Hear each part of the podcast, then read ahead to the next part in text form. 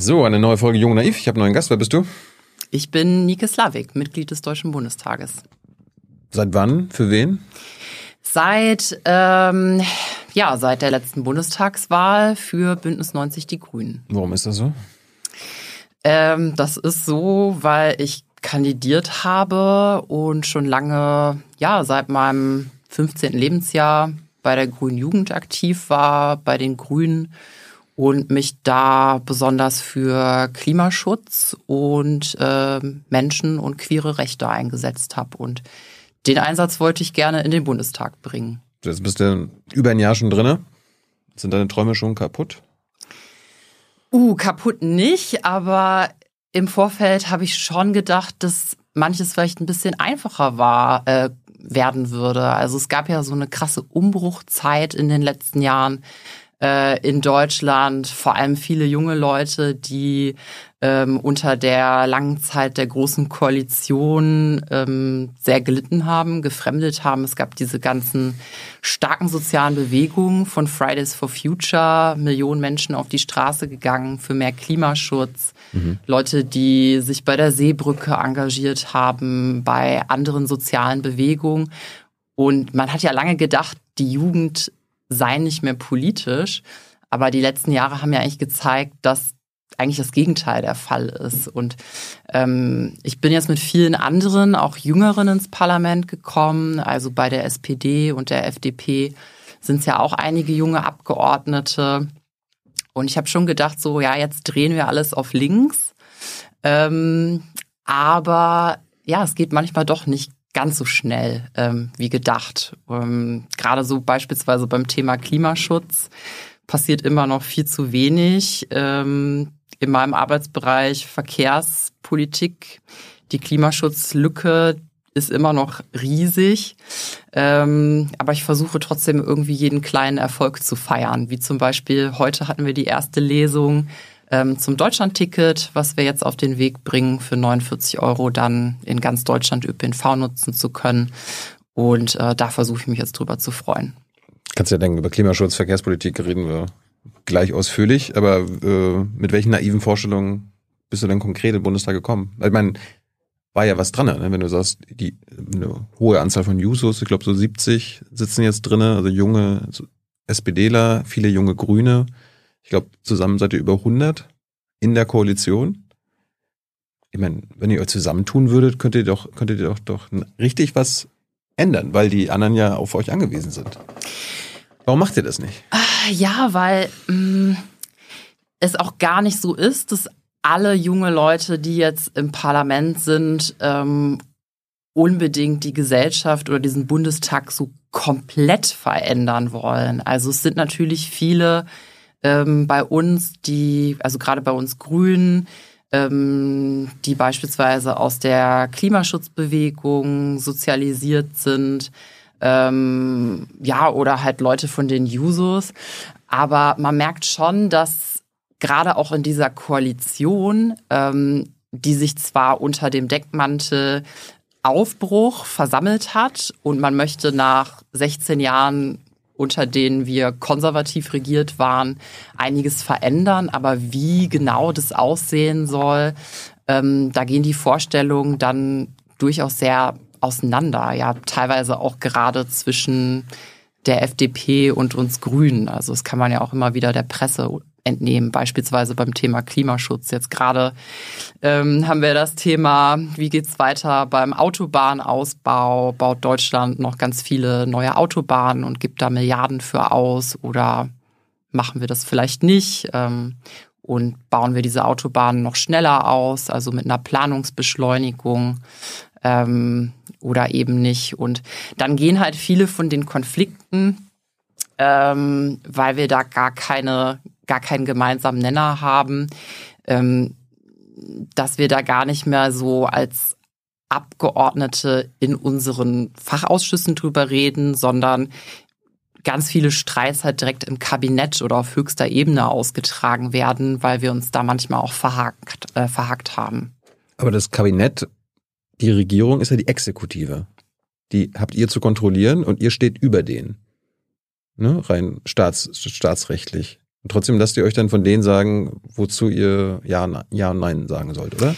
Nee, da, also das, nein, wir kontrollieren natürlich die Regierung und ähm, ihr, wäh ihr wählt sie und kontrolliert sie. Wir wählen sie, wir kontrollieren sie. Da haben wir auch ähm, viele gute Mittel, wie wir das tun können. Äh, wir können ja Anfragen an die Bundesregierung stellen, die dann in die Ministerien gehen. Äh, wir können im Parlament die MinisterInnen äh, befragen in der Regierungsbefragung.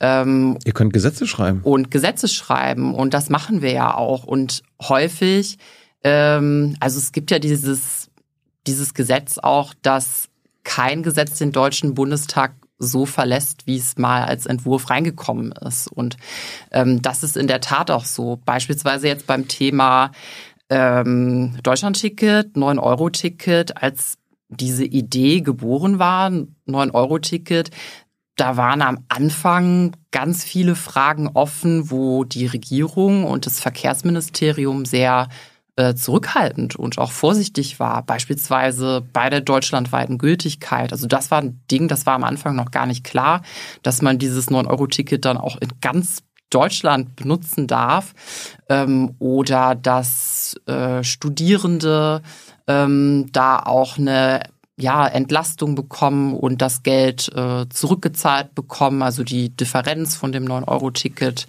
äh, zu ihrem Semesterticket. Ähm, ganz viele Punkte, wo wir damals dem Ministerium auch als Abgeordnete gesagt haben, ja, das ist unsere Position.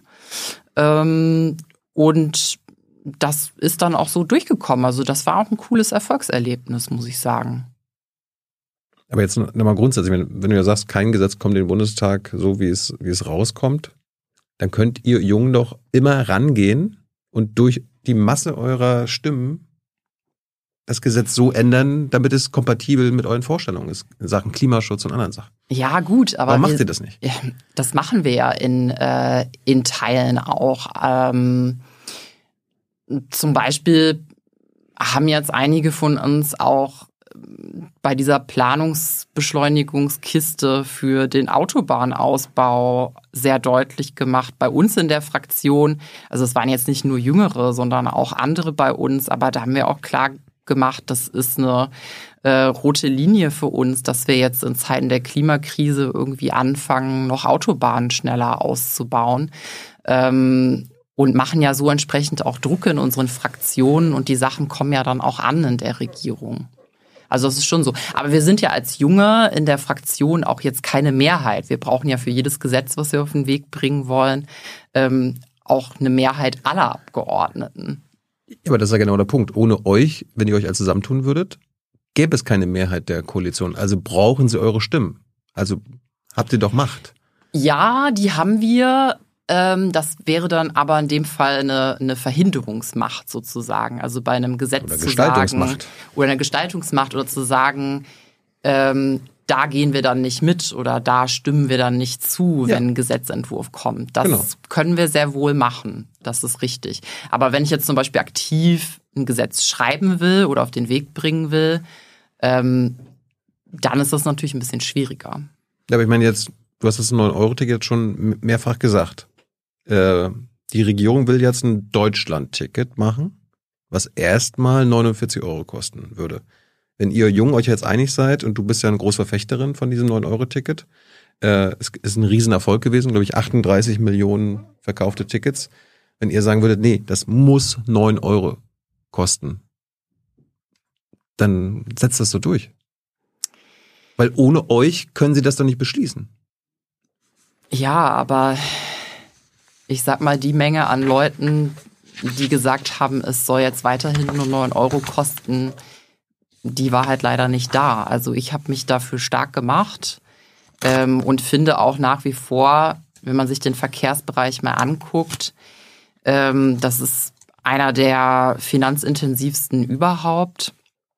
Ähm, also wir haben ja unterschiedliche Ressorts ähm, Arbeit und Soziales beispielsweise, Verteidigung und der Verkehrsetat ist halt einer der größten. Mhm.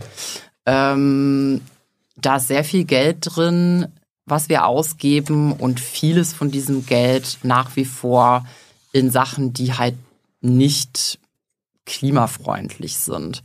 Und das war so eine Argumentation und ein Hintergrund. Ähm, beispielsweise haben wir ja letztes Jahr auch äh, diesen Tankrabatt gemacht, der drei Milliarden gekostet hat. Ähm, und der Deal war ja, dass wir als Grüne dafür dann das 9-Euro-Ticket bekommen haben. So. Aber wir haben halt nach wie vor sehr viele Milliarden im Verkehrsetat, die ausgegeben werden, ob das jetzt der Autobahnbau ist oder ob das ähm, die steuerliche Absetzbarkeit von Dienstwagen ist, das sogenannte Dienstwagenprivileg, ähm, die Vergünstigung von Diesel oder dass es bei Kerosin im Flugbereich äh, keine ausreichende Besteuerung gibt. Da ist ja theoretisch überall Geld da, was man nur anders verteilen müsste. You make my point. Und das war immer so ein Punkt, vor dem ich dann argumentiert habe, dass man eigentlich auch das 9-Euro-Ticket hätte verlängern können und dass 49 Euro zwar ein guter Schritt ist, aber wir hätten eigentlich auch das 9-Euro-Ticket weitermachen können. Aber das war halt keine mehrheitsfähige Position. Und damit muss man sich leider auch dann manchmal abfinden. Hey Leute, politischer Journalismus muss nicht kommerziell oder öffentlich-rechtlich sein. Podcasts müssen nicht durch grässliche Werbung finanziert sein. Jung Naiv ist der beste Beweis dafür. Damit das so bleibt, unterstützt uns einfach finanziell. Danke vorab und jetzt geht's weiter. Ja, steigen wir dabei ein. Ich meine, es gibt ja die klimaschädlichen Subventionen in Deutschland, weißt du ja selbst, äh, ca. 30 Milliarden allein im Verkehrssektor. Also was der Staat quasi entweder nicht einnimmt, weil man darauf verzichtet oder weil man das vergünstigt. Äh, beim 49 Euro, also beim Deutschland-Ticket, sorry, 49 Euro Ticket soll es ja erstmal nur dieses Jahr sein. Ich weiß nicht, ob du mehr weißt, aber die Bundesregierung sagt, also, pff, wir können doch nicht mal garantieren, dass es ein Jahr lang 49 Euro kostet. Kannst du's? Ich fände es auf jeden Fall ein fatales Signal in der aktuellen Zeit, wo gerade die Kosten explodieren und viele Leute nicht wissen, wie sie über die Runden kommen. Und das 49-Euro-Ticket und auch das 9-Euro-Ticket war ja auch eine Entlastungsmaßnahme. Es war ja Teil des Entlastungspakets. Ähm, deswegen sollten wir alles daran setzen, dass es jetzt bei 49 Euro bleibt. Das Problem in der Kiste ist, dass wir eigentlich im ÖPNV-System zu wenig Geld nach wie vor haben. Wir haben zwar jetzt im Dezember im Bundestag beschlossen, dass es eine Milliarde mehr gibt. Da haben auch die Bundesländer sehr, sehr viel Druck gemacht äh, auf den Bund. Und letzten Endes gab es ja dann so ein Gesamtpaket. Man hat sich auf das 49-Euro-Ticket geeinigt und darauf, dass es mehr Geld insgesamt für den ÖPNV gibt. Klar. Aber ähm, das ist eigentlich immer noch nicht genug. Und wenn wir jetzt auch nicht noch ein bisschen mehr ähm, in den nächsten zwei Jahren in den ÖPNV geben, dann ist das natürlich schwierig für die Verkehrsunternehmen, dieses Ticket dauerhaft zu 49 Euro anzubieten. Aber das Geld wird ja einfach anderswo ausgegeben. Wir reden von allein von 30 Milliarden Euro pro Jahr an klimaschädlichen Verkehrssubventionen. Das, also wir haben da schon mal 30 Milliarden, die ja eh weg müssen. Die sollen abgebaut werden. Die Grünen sagt das, die Bundesregierung will das ja auch machen. Und wenn wir jetzt beim Deutschlandticket sind, da sind die Kosten ja für den Bund, also was euch betrifft, drei Milliarden im Jahr. 50 Prozent der Kosten soll ja der Bund übernehmen. Und dann gibt's nochmal eine Milliarde Regionalisierungsförderung. Äh, wir reden also von vier Milliarden Euro im Jahr. Äh, wenn man das 9-Euro-Ticket machen würde, wäre es jetzt auch nicht so viel mehr. Ich meine, das 9-Euro-Ticket hatte in den drei Monaten zweieinhalb Milliarden Euro gekostet weil der Bund das komplett übernommen hat. Wenn man das jetzt hochrechnet, Milchmädchenrechnung sind 10 Milliarden pro Jahr. Dann wir, also wir hatten mit 10 Milliarden Euro Ausgaben ein ganzes Jahr lang 9-Euro-Ticket. Dabei, und das Geld ist ja da. Es wird halt nur in andere beschissene Sachen gesteckt. Das ist richtig. Und das waren ja auch Themen, die jetzt äh, beispielsweise im Koalitionsausschuss, also Koalitionsausschuss für alle, die da nicht so drin sind, wo sich die Spitzen aus der Regierung, aus allen drei Parteien, die in der Bundesregierung sind, treffen, also die Fraktionsvorstände und ähm, die Parteispitzen und Mitglieder der Bundesregierung. Und unter anderem das, aber natürlich auch andere Sachen in der Verkehrspolitik war ja das Thema. Also der Aufhänger war Planungsbeschleunigung, Autobahnausbau, aber wir Grüne haben in diesem Koalitionsausschuss da klargemacht, dass wir endlich diese Lücke, diese Riesenlücke im Verkehrsbereich von zu vielen CO2-Emissionen, also der Verkehrsbereich macht ja 20 Prozent des ähm, der Gesamt-CO2-Emissionen in Deutschland aus, ähm, dass wir endlich ein vernünftiges ähm, ja, Klimaschutz-Sofortprogramm auch brauchen im Verkehrsbereich. Und das legt ja einfach das zuständige Ministerium, das Verkehrsministerium, bis heute nicht vor. Und genau das haben wir auch eingefordert im Koalitionsausschuss und es hat da immer noch keine Einigung gegeben. Ihr könnt ja ein Gesetz vorlegen und das Ministerium zwingen. Naja, das Gesetz können wir ja auch nur beschließen, wenn der Rest der Bundesregierung das mitbeschließt. Nö, der Bundestag beschließt ein Gesetz. Ja, aber wenn die anderen regierungstragenden Fraktionen das mittragen. Du könntest ja unter Druck setzen und das androhen. Oder? Ich will, ich will jetzt mal zum 49-Euro-Ticket nochmal zurück und, und den, den Unterschied, weil es gibt da jetzt schon Studien, die sagen, das 49-Euro-Ticket wird auf keinen Fall so erfolgreich werden wie dieses 9-Euro-Ticket. In drei Monaten 38 Millionen verkaufte Ticket. Äh, gibt Umfragen, dass nur noch 15 Prozent der 9-Euro-Ticket-Nutzer das 49-Euro-Ticket nutzen wollen. Das muss so ein Alarmzeichen sein. Für euch. Bevor ihr das jetzt beschließt. Also, ich denke, mm, also für mich ist klar, dass diese 49 Euro über dem liegen, was ich mir erhofft habe. Und ich habe eben schon gesagt, dass meines Erachtens eine Verlängerung des 9-Euro-Tickets besser gewesen wäre. Dafür, dafür kämpfst du aber jetzt nicht mehr. Naja, jetzt Hast ist aufgegeben. Jetzt gerade ist das nicht zur Diskussion, weil wir noch ganz viele Kämpfe zu kämpfen haben bei der Umsetzung des 49-Euro-Tickets, die gerade zu verhandeln sind. Ähm, das sind so Fragen von einheitlichen Beförderungsbedingungen, dass man auf diesem Ticket Kinder und Jugendliche mitnehmen kann. Was ist mit Fahrradmitnahme? Mhm. Ähm, die Frage, über die auch aktuell verhandelt wird, was ist eben mit den ganzen Gruppen, äh, für die es aktuell noch zu teuer ist. Ähm, also, dass wir bundesweit eben Sozialticket hinbekommen äh, für Studierende auf den Semestertickets. Aktuell gibt es ja die Lösung, dass die upgraden äh, können von ihrem Semesterticket, was sie dann in ihrem Bundesland nutzen können aufs ähm, Deutschland-Ticket. Aber das ist natürlich noch keine perfekte Lösung, weil ich würde mir wünschen, dass Studierende, die in der Regel weniger Geld haben, auch weniger zahlen müssen als den vollen Preis. Und das ist sozusagen jetzt natürlich nicht die aus meiner Sicht ideale Lösung, aber es ist auf jeden Fall ein Fortschritt und eine Verbesserung. Klar, besser als es zuvor war, das bezweifelt ja keiner. Aber du hast ja selbst das 9-Euro-Ticket als verkehrspolitische Revolution bezeichnet. Wie nennst du jetzt dieses 49-Euro-Ticket? Das fünfmal so teuer ist? Ist es noch eine Revolution? Es ist halt, es ist halt ein Riesendurchbruch in vielen Aspekten. Also wir haben jetzt ganz viel über den Preis gesprochen.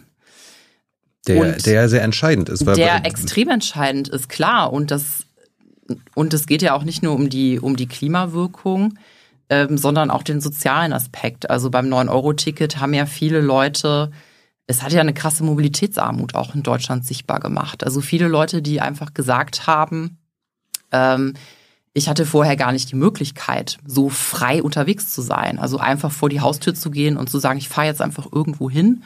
Äh, viele Leute, die wenig Geld haben, die zum ersten Mal die Möglichkeit hatten, ihre Familie, die weiter weg wohnt, zu besuchen ähm, oder eine Familie, die wenig Geld hat, mal einen Ausflug mit der Familie am Wochenende machen zu können mit dem Zug. So. Ja, gerade eine Familie, Aber- die, gerade eine Familie, die Hartz IV empfängt, da war natürlich so ein 9-Euro-Ticket super. Ja, da kann und ein man. großes Problem sozialpolitisch, wo wir auch noch drüber reden müssen. Wir haben jetzt, wir haben jetzt das Bürgergeld als Nachfolger von Hartz IV. Und da sind ja Sätze drin für verschiedene Lebensbereiche Mhm. und Mobilität. Ähm, der Satz ist auch nicht bei 49 Euro. Also ist dieses 49-Euro-Ticket in Sachen Mobilität für Hartz-IV-EmpfängerInnen Nicht ausreichend, das ist richtig. nicht da, Aber wo oder? es eine Revolution ist, und das ist ein Riesenerfolg, was man sich mal klar machen muss, ist, dass wir diesen, manche haben es genannt, den Tarifverbund äh,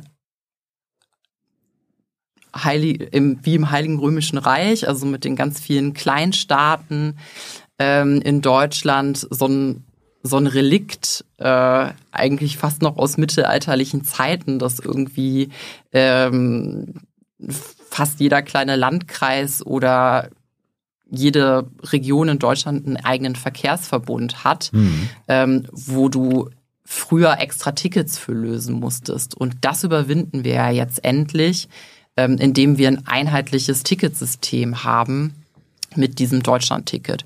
Und was das angeht, ist es schon eine Riesenrevolution und ein Riesenfortschritt. Und es macht natürlich ähm, die Nutzung des ÖPNV sehr, sehr viel attraktiver.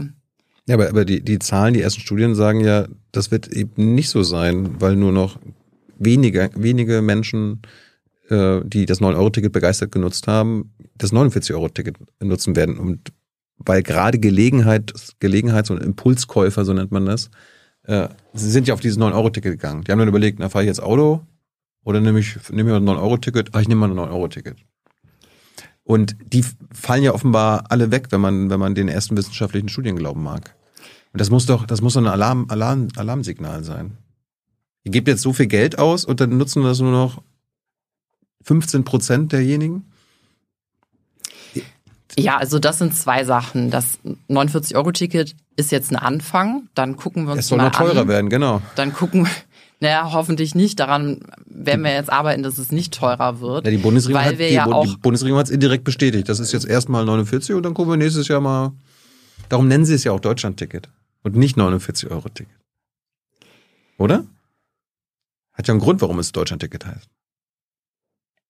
Naja, darüber wird jetzt, noch ist das Gesetz ja nicht beschlossen und noch wird darüber verhandelt, was genau drinsteht, ob wir da jetzt schreiben Einführungspreis 49 Euro Ticket oder eben 49 Euro Ticket. Aber der zweite Aspekt ist ja, das 9-Euro-Ticket hat ja durchaus auch Kapazitätslimits im ÖPNV gezeigt. Ne? Ja. Also ähm, wir haben durchaus auch Bilder gesehen von vollen Bussen und Zügen. Und das ist ja dann die andere Seite der Medaille, ähm, dass wir eigentlich beides machen müssen. Also wir brauchen eben nicht nur dieses vergünstigte Ticket, sondern wir müssen auch massiv eigentlich ausbauen und das Angebot verbessern und dafür sorgen, dass mehr Busse, mehr Bahnen fahren. Ähm, und darüber wird ja jetzt ganz konkret auch weiter verhandelt zwischen dem Bund und den Ländern. Also wir haben als Bund jetzt mehr Geld ins System gegeben. Das war diese eine Milliarde Regionalisierungsmittel zusätzlich und eine höhere Dy- Dynamisierung. Das ist der automatische Aufwuchs, den es jedes Jahr gibt. Mhm. Das haben wir auf drei Prozent angehoben. Ähm, aber ÖPNV finanziert sich ja nicht allein aus den Mitteln des Bundes, sondern die Länder geben ja auch Geld ins System. Eigentlich ist der ÖPNV auch Länderaufgabe. Ähm, die Kommunen hängen da auch mit drin. Und in den letzten Jahren, wenn man sich anguckt, wer viel, wie viel investiert, hat sich auch ein bisschen was zulasten des Bundes verschoben. So. Und da muss man natürlich dann auch sagen, wenn wir Verkehrswende wollen, dann müssen sich natürlich auch die Bundesländer und die Kommunen vor Ort daran beteiligen. Klar, aber du bist jetzt im Bundestag und du hast, du, du repräsentierst jetzt quasi die Bundesgesetzgebung. Und der Punkt ist einfach nur, wir reden da über Beit, über Beträge, also Milliardenbeträge, das sind ja eigentlich Kleckerbeträge im Vergleich zu anderen äh, Beträgen, ne? also Sondervermögen Bundeswehr und auch die umweltschädlichen Subventionen. Also allein, dass ich habe es heute Morgen in meiner Rede äh, nochmal angesprochen und ich sag mal so, meine Fraktion hat geklatscht, als ich es angesprochen habe, die anderen nicht. Also ich habe die klimaschädlichen Subventionen angesprochen und gesagt, das Geld ist da und wir müssen es jetzt investieren für die Verkehrswende wo und sind in eure Gesetz. Wo sind eure Gesetzesinitiativen, dass ihr die abbaut? Also das Dieselprivileg kostet jedes Jahr siebeneinhalb Milliarden Euro. Damit könnten wir 29 Euro Ticket schon mal finanzieren. Äh, Pendlerpauschale, 5 Milliarden. Äh, Dienstwagenprivileg, 3 Milliarden. Dann sind wir äh, fast beim kostenlosen ÖPNV in ganz Deutschland, oder? Warum macht ihr das nicht? Aktuell wird ja genau darüber verhandelt. Auch über Das bekomme ich nicht mit, dass kostenlose ÖPNV im Spiel ist. Naja, kostenloser ÖPNV jetzt vielleicht nicht, aber das wäre ja eine Vision für die nächsten Jahre, die wir anfangen könnten, gemeinsam zu entwickeln, wenn wir daran kommen, diese ganzen klimaschädlichen Subventionen endlich mal zu streichen und dieses Geld anders zu verteilen. Und wenn wir es jetzt hinbekommen, in den nächsten Jahren deutlich mehr in den ÖPNV zu investieren, dann können wir auch darüber reden, wie wir den nochmal günstiger machen.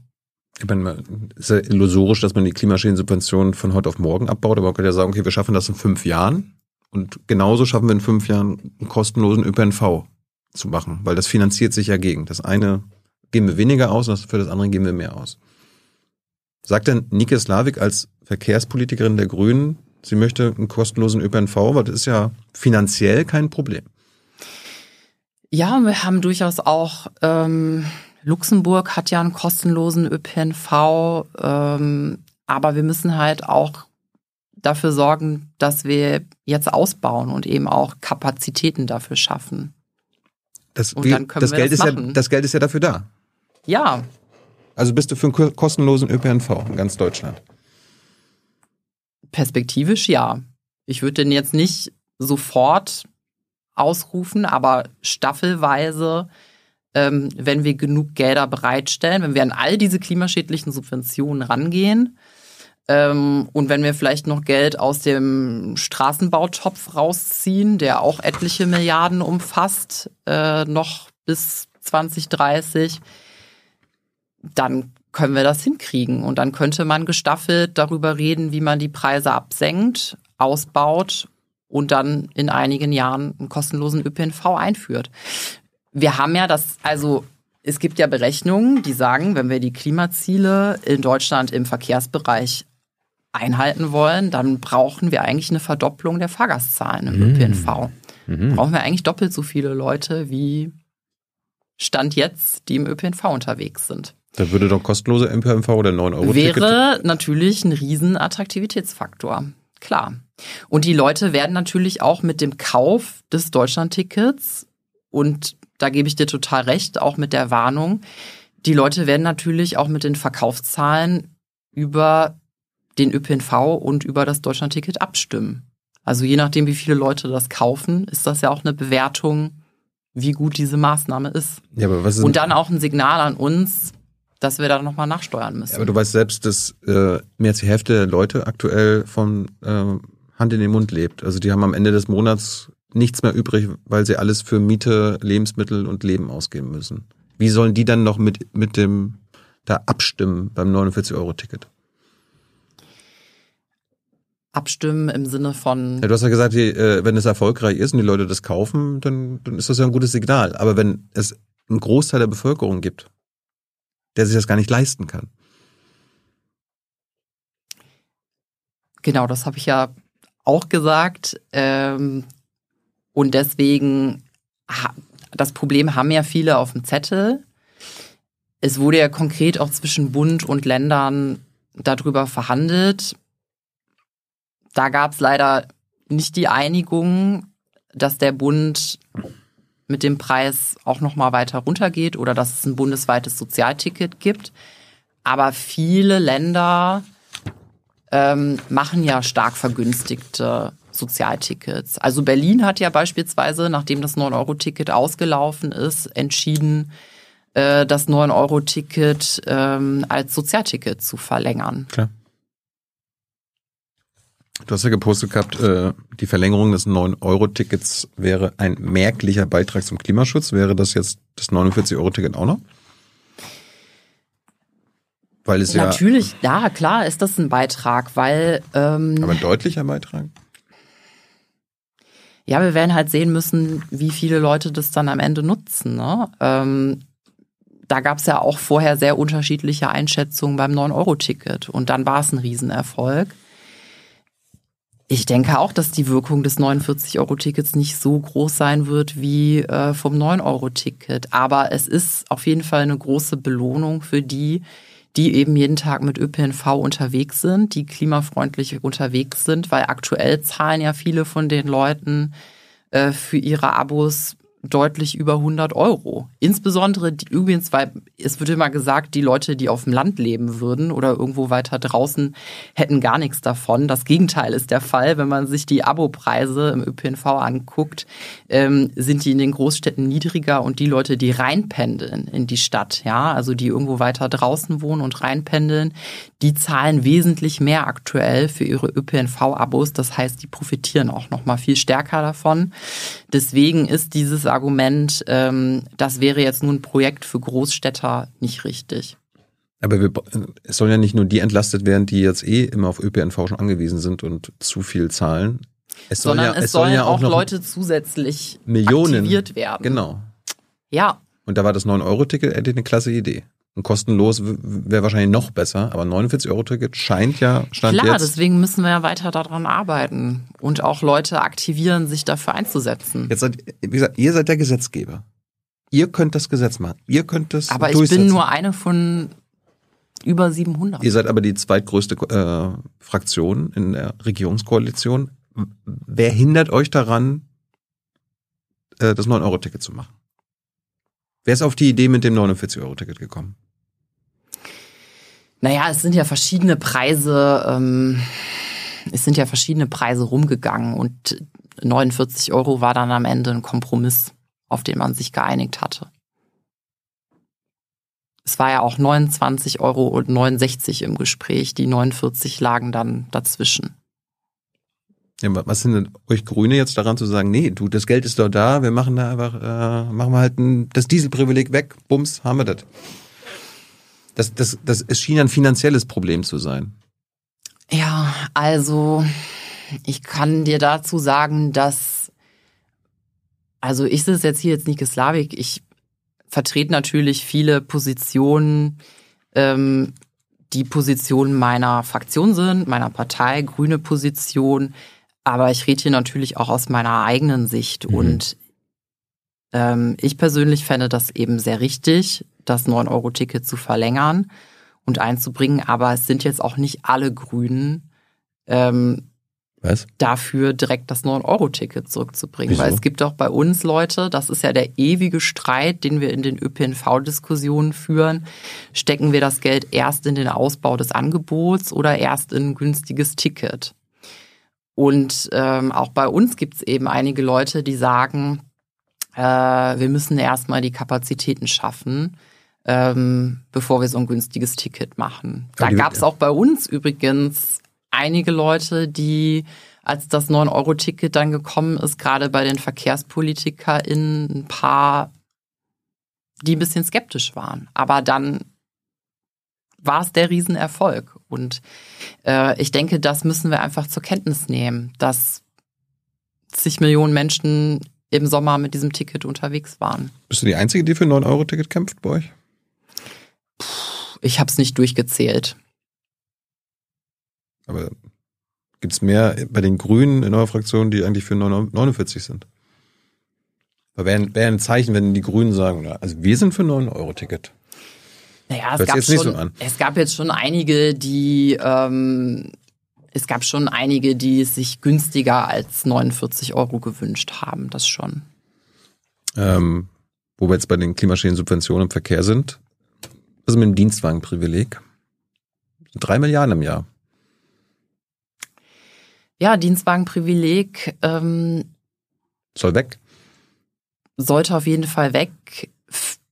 Vielleicht nicht zu 100 Prozent. Ich würde noch eine Ausnahme machen bei den Leuten, die beispielsweise in einem Pflegedienst unterwegs sind, äh, die beruflich wirklich darauf angewiesen sind, äh, mit Das dem werden, Auto. das werden dir alle sagen, dass es ganz, ja, ganz wichtig ist. Ja, aber es gibt gewisse Berufsgruppen, ähm, beispielsweise HandwerkerInnen, die auch viel Stuff transportieren müssen, ähm, oder eben Pflegedienst, der sehr eng getaktet unterwegs ist, wo das Sinn macht. Aber die meisten Leute, die sich so einen Dienstwagen zulegen, ähm, da ist das ja ein reines Statussymbol.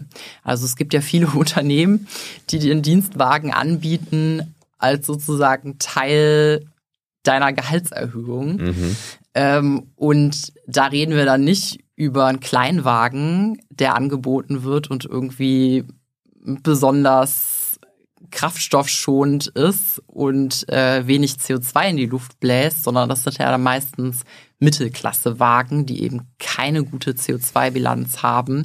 Und genau das ist eigentlich der Punkt, an den wir ran müssen, weil das eigentlich irrsinnig ist, in Zeiten einer eskalierenden Klimakrise steuerlich Unternehmen noch einen Anreiz äh, zu bieten, Ja. äh, ihre Mitarbeitenden alle mit so großen Autos auszustatten, die sie vielleicht, also wenn ich so einen Bürojob ausübe, ähm, die Leute fahren vielleicht morgens mit dem Dienstwagen dahin und abends zurück, aber das ist ja anders als eine Person, die irgendwie in der Pflege arbeitet und irgendwie von einer Person, die sie betreut, ähm, zur nächsten fahren muss und den ganzen Tag darauf angewiesen ist, als eine Person, die den Wagen dann irgendwie einmal am Tag nutzt. Wenn ich jetzt irgendwie einen Dienstwagen bräuchte als Inhaber einer Firma, dann hole ich mir, keine Ahnung, einen 40.000 Euro Schlitten und kann das dann über vier Jahre von der Steuer absetzen. Im Prinzip äh, finanziert dann die Allgemeinheit.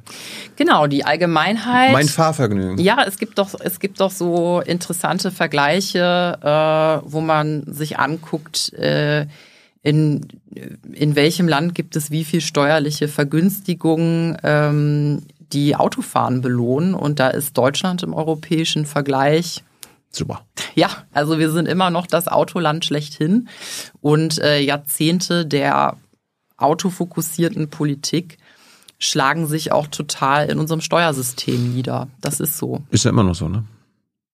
Ja. Ich meine, ich glaube, wenn ich richtig informiert bin, mehr als die Hälfte aller verkauften Neuwagen in Deutschland sind jedes Jahr Dienstwagen. Und dementsprechend kann ich mir vorstellen, dass die Autoindustrie ein ganz, ganz großes Interesse daran hat, dass äh, jemand wie du, die das Dienstwagenprivileg abschaffen will, nicht Erfolg hat, oder? Hast du schon mit, mit der Autolobby geredet? Nee, ich habe tatsächlich noch nicht mit der Autolobby geredet. Ich hatte Anfragen. Ähm, Magst du ins Mikro sprechen? Ich hatte Anfragen, äh, aber ich habe mich bisher noch nicht mit der Autolobby getroffen. Warum nicht? Wir haben die gute Argumente. Mm, ja, die haben vielleicht auch gute Argumente und letzten Endes sollte man mit allen reden, aber ich habe mir Gedanken gemacht, wer hat eigentlich bisher keine so starke Lobby und keine so finanzstarke Lobby und ich glaube, die Leute, die täglich mit ÖPNV unterwegs sind oder mit dem Fahrrad oder eben zu Fuß gehen, die haben keine so finanzstarke Lobby hinter sich stehen. Und deswegen war mir das wichtig. Also ich bin ja jetzt erst seit etwas über einem Jahr im Parlament. Ähm, war mir das wichtig, erstmal mich mit Verbänden aus dem Bereich zu treffen, bevor ich mich mit der Autolobby treffe. Also das war jetzt nicht äh, die Number One auf meiner Prioritätenliste. Aber es ist ja nicht nur die Autolobby, äh, die dagegen ist, auch die FDP, die ja sonst so eine Anti-Subventionspartei ist, ist für diese Subvention. Also ist es unrealistisch, dass das Dienstwagenprivileg wegkommt? Es ist sehr schwierig, weil die FDP aktuell keine Zeichen von sich gibt, dass sie bereit wäre, daran zu drehen. Und Die- die FDP sowohl im Verkehrsministerium als auch im Finanzministerium, also beide Ressorts, die dafür verantwortlich sind, keine, ja, keine Initiativen in die Richtung zeigt. Gibt es einen Kompromiss? Naja, die Kompromisse, Also jetzt beim Dienstwagenprivileg. Ja, ich denke, Also was wir ja immer hören, ist ja genau das, was ich eben erzählt hatte. Es wird ja dann immer die, äh, die Krankenschwester auf dem Land. Das ist ja das, das ist ja immer die eine Person, die genannt wird, wenn wir darüber reden, Dienstwagenprivileg können wir nicht abschaffen. Dann wird ja immer gesagt, so ja, aber es gibt ja Berufsgruppen, also entweder es ist die Krankenschwester mit ihrem Kleinwagen oder der Handwerker.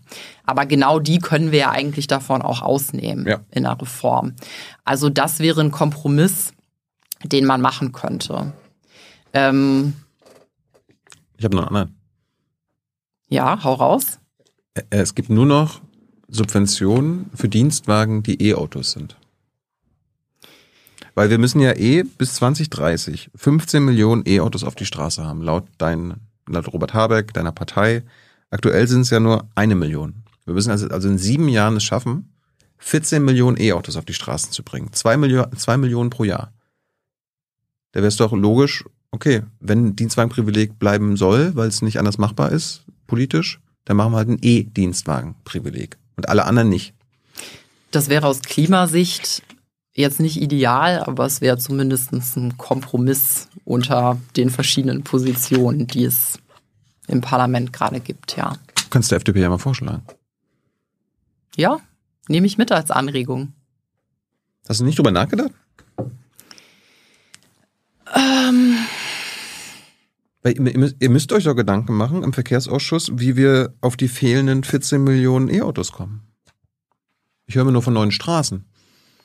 Weißt du, das Ding ist, bei den E-Autos passiert ja tatsächlich einiges. Und das ist auch ein Thema, wo auch die FDP tatsächlich hinterher ist. Und dann muss man sich Gedanken machen, was sind vielleicht die Sachen, die noch nicht genug vorangetrieben werden sind. Und das sind dann die Sachen, auf die ich mich versuche zu konzentrieren. Weil die Antriebswende meines Erachtens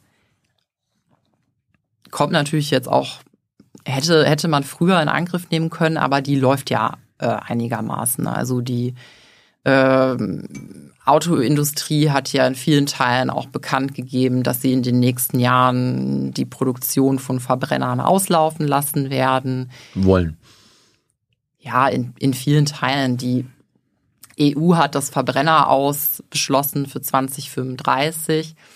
Aber E-Autos sind natürlich ja auch nur ein kleiner Teil der Lösung letzten Endes. Mhm. Also äh, wir haben ja jetzt in Deutschland knapp 50 Millionen Pkw.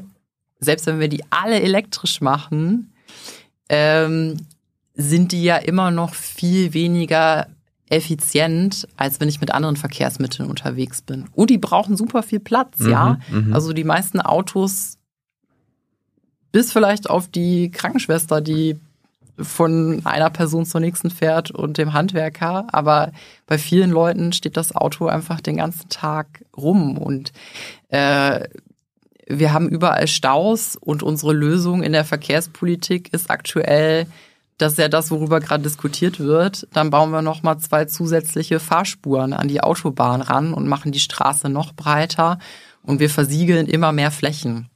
Und das ist natürlich unter ganz klassischer Umweltpolitik, Flächenversiegelung ist schlecht für die Natur und so weiter und so fort. Aber es ist auch super CO2-intensiv, noch all diesen Asphalt auszubringen.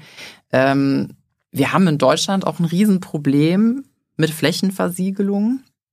Äh, jeden Tag werden 76 Fußballfelder an neuer Fläche für die Versiegelung ausgewiesen. Das reden, ist pro Minute. Wir reden jetzt über Straßenbau schon, ne? Äh, ich bin immer noch bei den E-Autos. Straßenbau wollt ihr nachher noch machen. Ja, okay, dann machen wir das nachher ich, noch. Hab, habt ihr einen Plan, wie die 14 Millionen fehlenden E-Autos herkommen, wo die herkommen sollen? Naja, es gibt da eine Förderung dafür. Äh Reicht ja offenbar nicht. Weil wir brauchen pro Jahr zwei Millionen. Und wir haben es jetzt in drei Jahren oder in zehn Jahren geschafft, eine Million auf die Straße zu bekommen. Auch mit Förderung, mit krasser Förderung. Was, was hältst du davon? Dienstwagen, Privileg E-Auto findest du ja gut. Was hältst du davon, dass. Als Kompromiss. Als Kompromiss. Genau. Ja, aber ist ja mal äh, was Produktives, Konstruktives. Was hältst du davon, die öffentliche Beschaffung äh, dementsprechend zu ändern? Also dass Kommunen, der Staat ne? also öffentliche Verwaltung, Ministerien, nur noch Autos anschaffen dürfen, die E- E-Autos sind.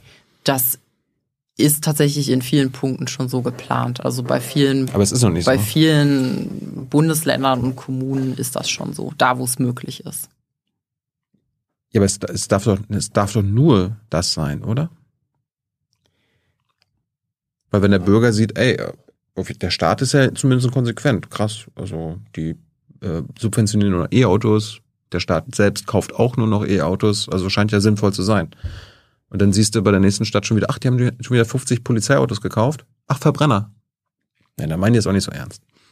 Hat ja auch eine Signalwirkung. Ja, Aber ihr habt jetzt keinen Plan. Außer das Ziel. Das, der, der Markt soll das machen. Scheint ja Robert Habecks Lösung zu sein.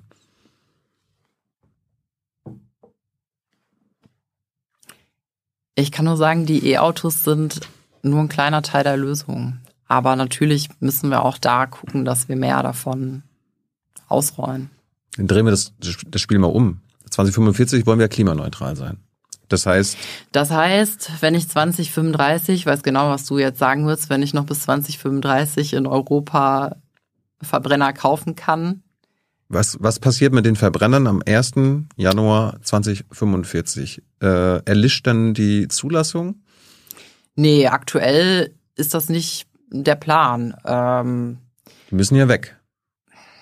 Deine 50 Millionen PKWs.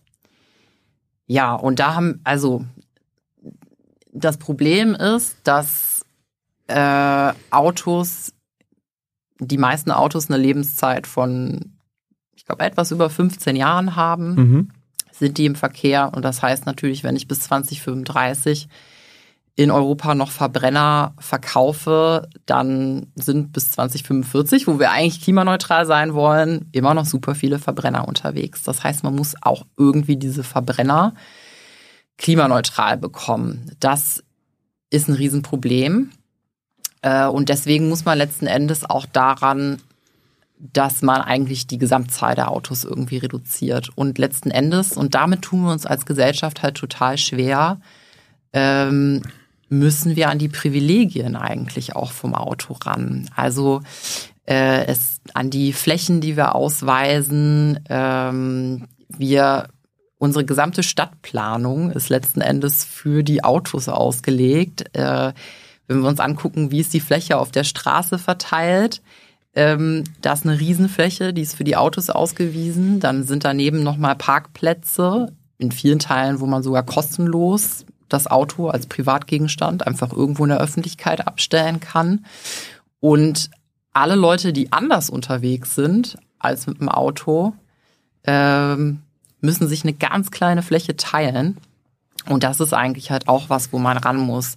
Und den ÖPNV halt attraktiver machen, dass man eine sichere Infrastruktur schafft für Radwege. Auch da muss man eben gucken, dass man die aktuellen Flächen, die wir haben, so gestalten, ähm, dass sie auch fürs Radfahren attraktiv werden. Äh, weil viele Leute, die Radfahren heutzutage sagen, also berechtigterweise, dass es viel zu unsicher ist. Ja. Und dass sie ein schlechtes Gefühl haben, sich aufs Fahrrad zu setzen. Ähm, weil ja, sie von, ständig von irgendwelchen Autos überholt werden, die viel zu nah an ihnen vorbeifahren. Es gibt viele Unfälle. Ähm, das sind natürlich auch Sachen, äh, an die wir ran müssen. Und dann gibt es natürlich gewisse Technologien, die uns auch werden helfen müssen.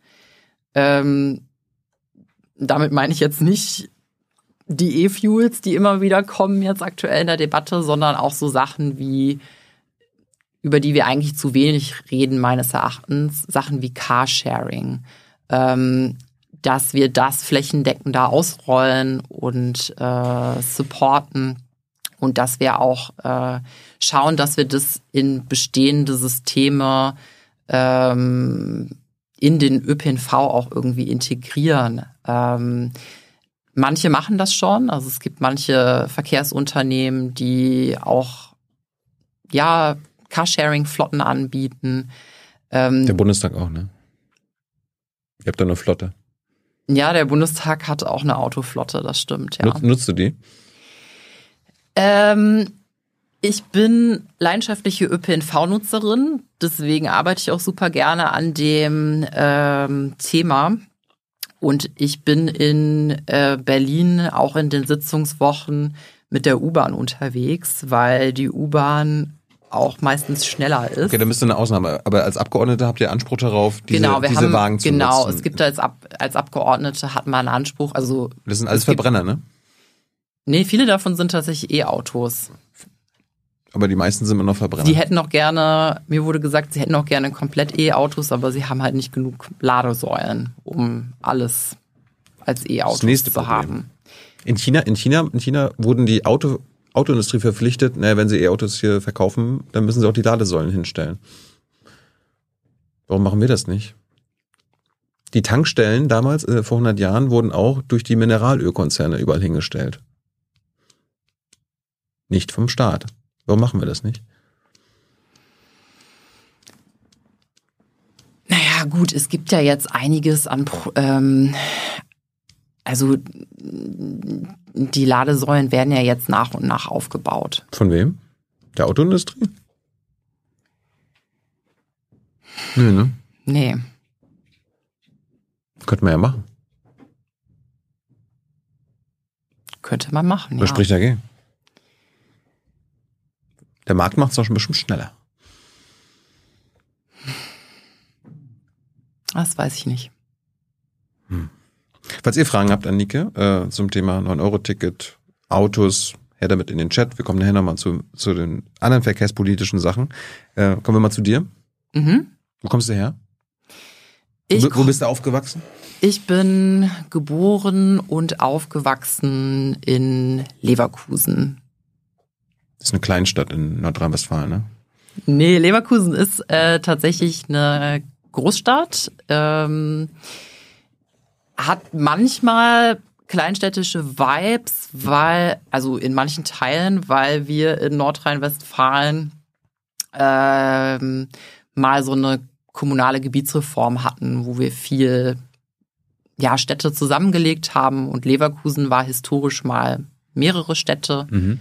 Ist dann zu einer Stadt zusammengelegt worden und ist dadurch über die 100.000 drüber gekommen, die Ach, man echt? braucht, um eine Großstadt zu sein. Ja, Leverkusen hat etwas über 160.000 Einwohner, Mhm. äh, ist direkt neben Köln und ähm, ja, ich bin Rheinländerin durch und durch. Also ich habe in Düsseldorf studiert und ähm, Was haben deine Eltern gemacht?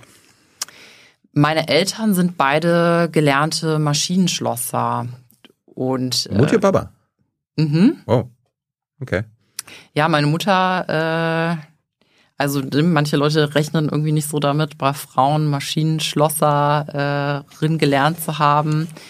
Ähm, aber meine Mutter ist auch äh, ja sehr technisch interessiert und für Handwerk äh, voll zu haben. Und äh, genau, meine Eltern haben sich da in der Industrie kennengelernt.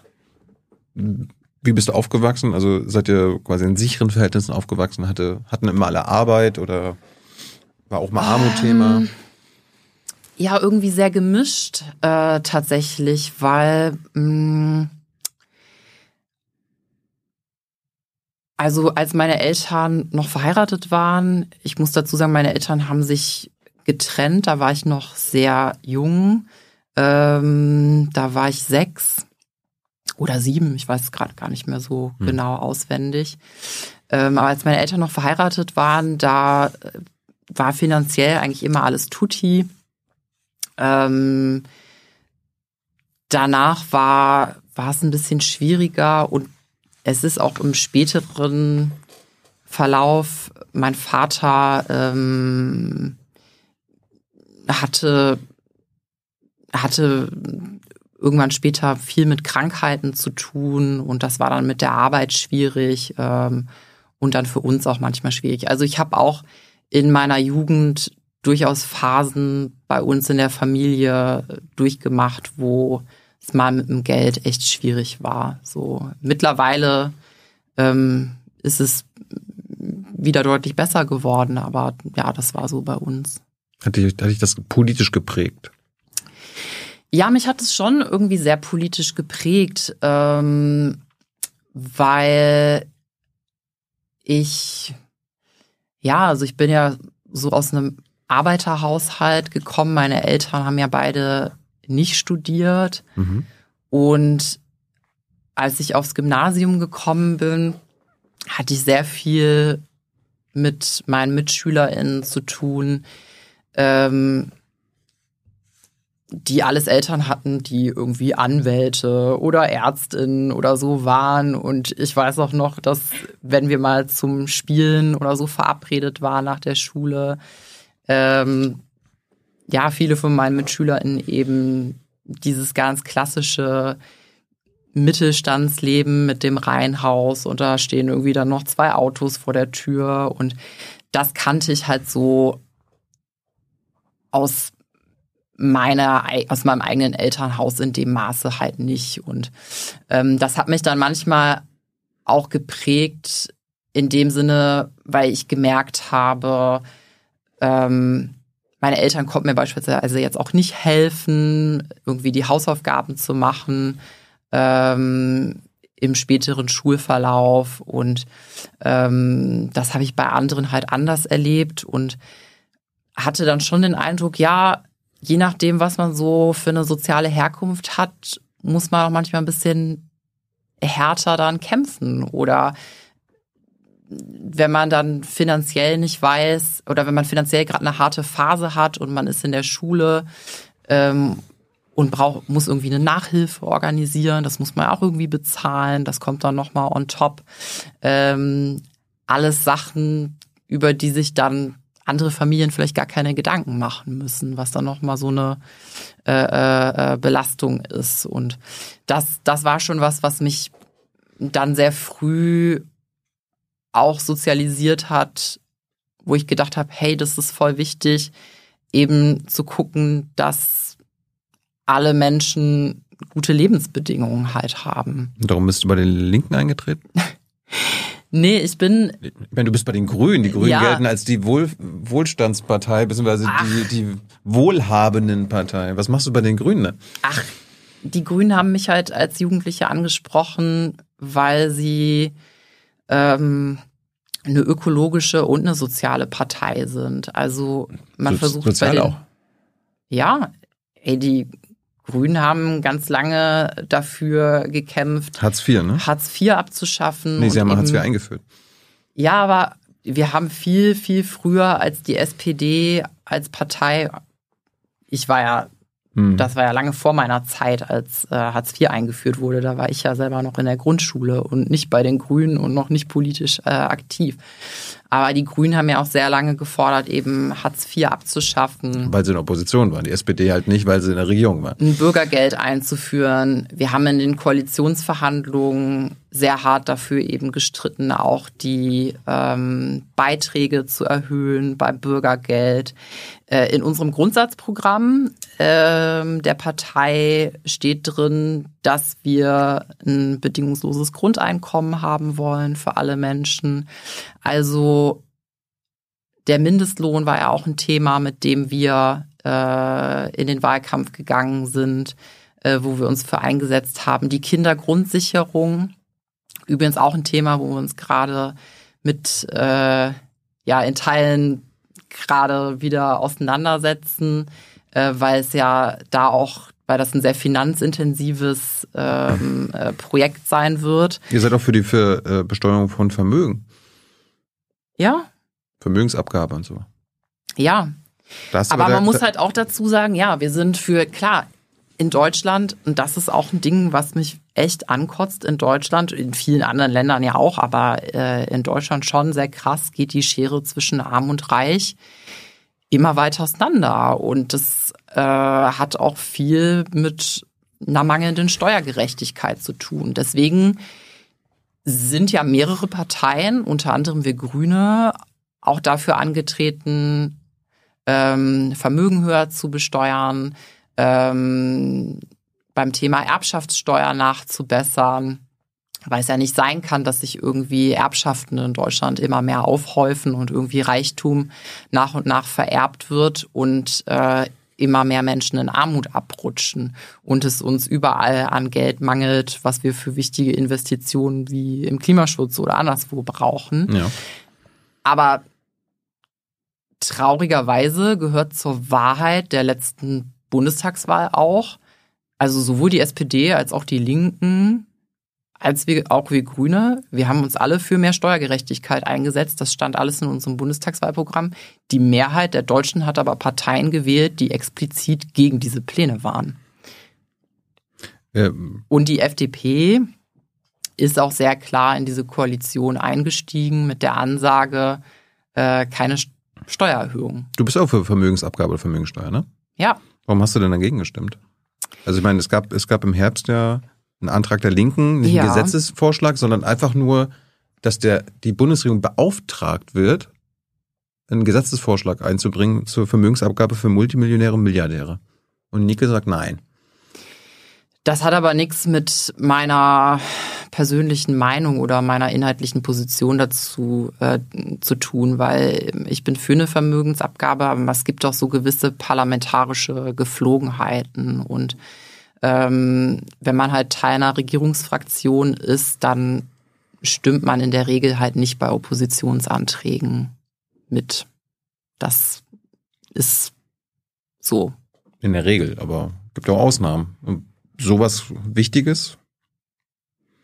Ja, also na- ja, das Thema ist total wichtig und ich bin auch dahinter, äh, st- stehe dahinter, aber letzten Endes hätte ja meine Zustimmung dazu auch keine Mehrheit für diesen Antrag generiert. Gut, dann, dann mach doch einen eigenen Antrag. Herr Habeck, bitte Gesetzes, Gesetz formulieren oder lieber Herr Lindner, lieber Finanzminister. Was spricht dagegen? Ihr seid ja nicht am Koalitionsvertrag gebunden. Das ist ja kein rechtliches Werk. ja, wir sind schon Ihr seid ja souverän. Ko- wir sind schon an den Koalitionsvertrag gebunden, weil das ist ja ein Nein, Vertrag, der die, Seid ihr nicht. der die Zusammenarbeit, der die Zusammenarbeit definiert. Also äh, Artikel Unter 38, uns. Artikel 38 des, Bund, äh, des Grundgesetzes. Artikel 38. Die Abgeordneten des Deutschen Bundestags werden in allgemeiner, unmittelbarer, freier, gleicher und geheimer Wahl gewählt. Sie sind Vertreter des ganzen Volkes, an Aufträge und Weisungen nicht gebunden und nur in ihrem, ihrem Gewissen unterworfen. Ihr seid keinem Koalitionsvertrag verpflichtet. Ja, Thilo, das ist richtig. Aber wenn man bei Anträgen der Opposition mitstimmt, wenn man Teil einer Regierungsfraktion ist, Ja, dann, dann- gibt's, klar. dann gibt das immer, Dann das gibt ein bisschen, bisschen Ärger und sorgt für dicke Luft, weil man dann, in, wenn man, weil letzten Endes, ich sitze ja dann in anderen Situationen wieder mit SPD und FDP-Abgeordneten zusammen und muss irgendwas aushandeln. Verstehe ich, dann machen eigenen. Und dann sagen die mir, warum stimmst du bei Anträgen von der Opposition mit? Und sind ziemlich pissig auf mich. Und auf der anderen Seite, äh, wenn, wenn ich das mache, ich meine, letzten Endes kann man das so, wir sind frei, das zu tun als Abgeordnete. Es ist immer eine Abwägungssache, so wie viel bringt das jetzt? Der Antrag hätte, so wie die Mehrheiten gerade verteilt sind im Bundestag, keine Mehrheit gefunden, weil inhaltlich die meisten Abgeordneten nicht hinter dem Thema stehen. Aber natürlich, man hätte zustimmen können, um Zeichen zu setzen. Oder einen eigenen Antrag machen können. Aber wenn ich jetzt bei Anträgen von der Linken anfange mitzustimmen, dann fängt die FDP, fangen vielleicht FDP-Leute an, bei Anträgen von der CDU mitzustimmen. Das verstehe ich. Darum habe ich gesagt, dann macht doch einen eigenen. Oder ihr macht einfach einen eigenen. Katrin Göring-Eckert hat ja letztens auch eine Vermögensabgabe gefo- gefordert. Dann macht doch einen, Gesetzes, einen Gesetzesvorschlag. Ihr seid doch die Gesetzgeber. Was, ihr müsst doch nicht die Bundesregierung fragen.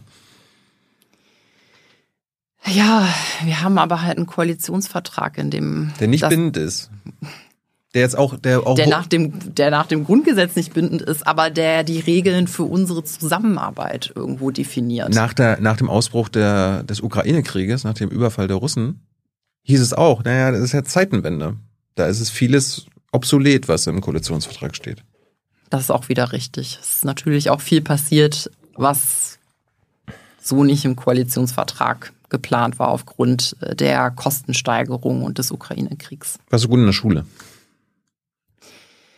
Äh, ja, ich war gut. Also ich war jetzt kein Superbrain, ähm, aber ich war schon gut. Außer in Mathe.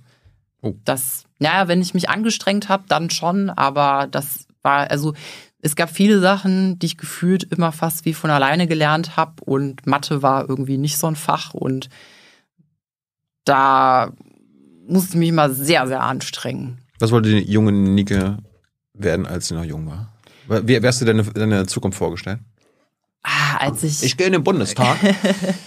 nee, ich ähm, wollte, als ich äh, jung war, ähm, Biologie, Meeresbiologie hat mich irgendwie interessiert. Hm.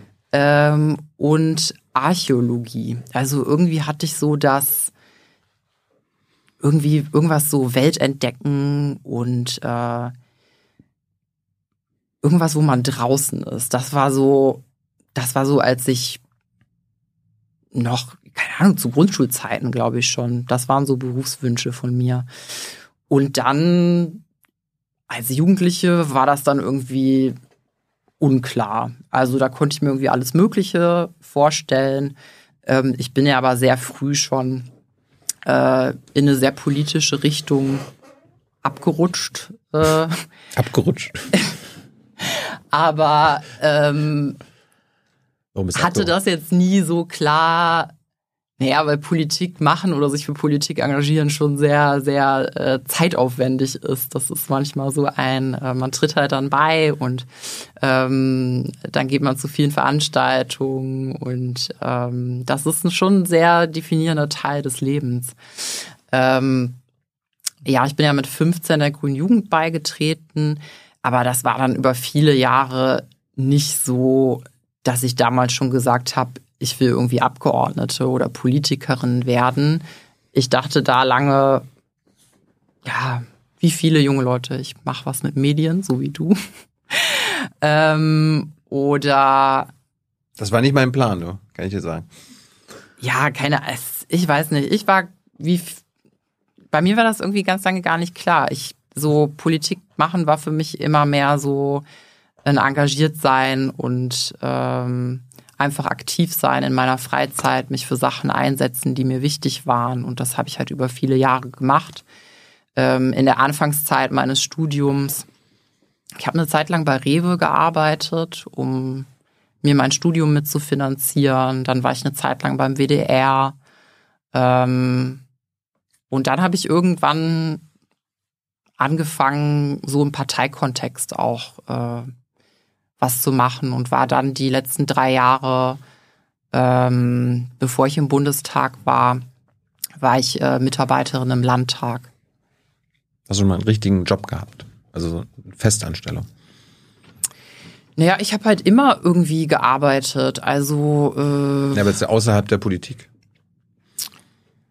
Das ist halt so die Definition, ne? Was ist richtiger Job? Also ich habe mit 16, 17 habe ich so Ferienjobs äh, gemacht in der Firma, in der meine Eltern gearbeitet haben. Ähm, dann äh, war ich mehrere Jahre eben bei Rewe, Aushilfskraft und äh, war dann, habe halt parallel auch studiert. Also da war ja gar nicht so die Zeit, dann noch äh, sozusagen neben dem Studium. Also ich habe neben dem Studium immer gearbeitet ähm, und dann nach dem Studium war ich wissenschaftliche Mitarbeiterin im Landtag. Du hast Abi 2012 gemacht. Mhm. Äh, warum hast du denn Anglistik, Amerikanistik und Kommunikationswissenschaften studiert? Warum nicht Meeresbiologie? Ah, ja, weil ich dann irgendwie zu Schulzeiten festgestellt habe, dass ähm, mir irgendwie Sprachen äh, viel mehr liegen. Mhm. Und ähm, deswegen habe ich mich dann dafür entschieden, Englisch und Kommunikationswissenschaft zu studieren. Und wie lief's? Gut. Das Studium hat mir wahnsinnig Spaß gemacht. Was kannst ja. du jetzt damit machen? Ich meine, kann ja sein, dass du jetzt aus dem Bundestag wieder rausfliegst, weil du so rebellisch bist und äh, dein eigenes Ding in der Bundestagsfraktion durchziehst, was du ja noch nicht tust, aber kann ja noch passieren. Äh, was machst du denn mit dem Abschluss? Ah, ich weiß es nicht. Ähm, letzten Endes ist Studium ja Also die meisten Studiengänge sind ja jetzt nicht so, dass sie einen auf einen ganz konkreten äh, Beruf vorbereiten. Ja, aber hätte sagen können, dass du das im Kopf hast. Es ist super hilfreich, einfach für mein Leben dieses Studium ähm, gemacht zu haben. Und ich merke, dass es im Politischen, damals, als ich es angefangen habe, ähm, hätte ich es nicht gedacht.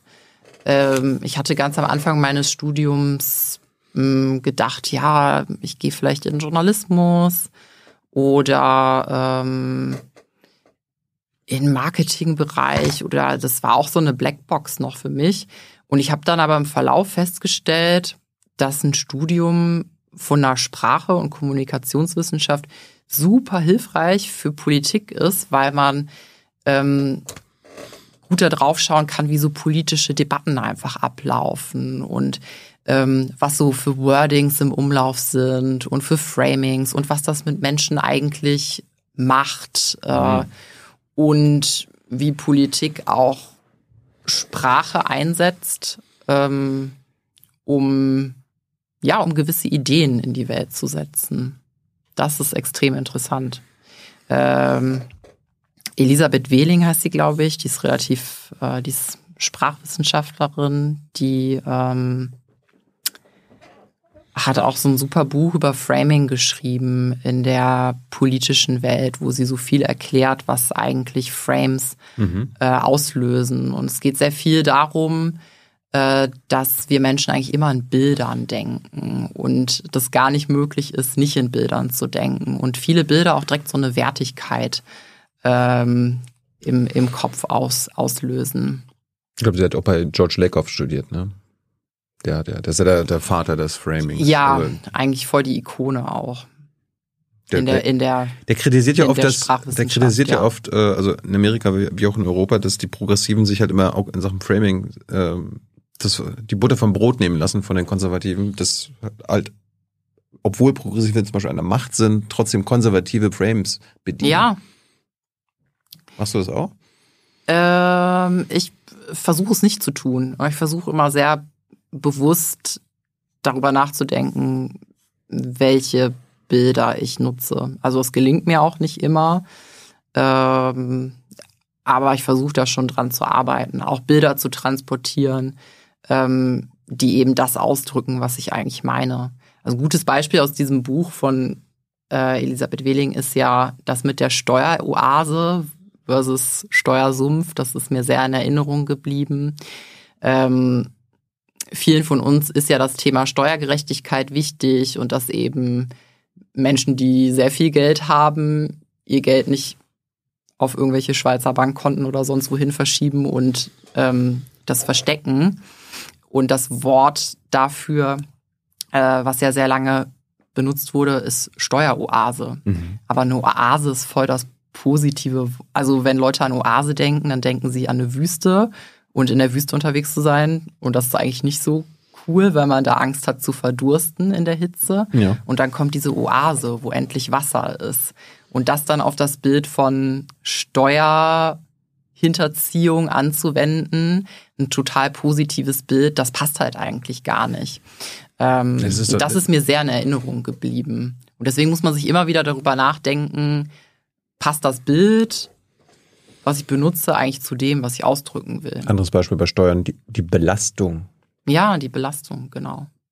Dabei sind Steuern total wichtig, weil von Steuern finanzieren wir Schulen und ja, ohne Steuern kein ÖPNV Staat. beispielsweise. Ja, ohne Steuern gibt es keinen Staat. Ja, ohne Steuern gibt es keinen Staat. Ohne Steuern gibt es nichts. Ohne Steuern gibt es kein Gesundheitssystem und kein Straßen. Keine Straße, kein Radweg. Polizei, Feuerwehr. Keine du, Feuerwehr, genau. Du bist bei den Grünen gelandet. Äh, was sind deine politischen Überzeugungen? Kannst du die uns nennen? Ähm, also meine politischen Überzeugungen sind diese Themen Umweltgerechtigkeit, ähm, Klimagerechtigkeit, ähm, soziale Gerechtigkeit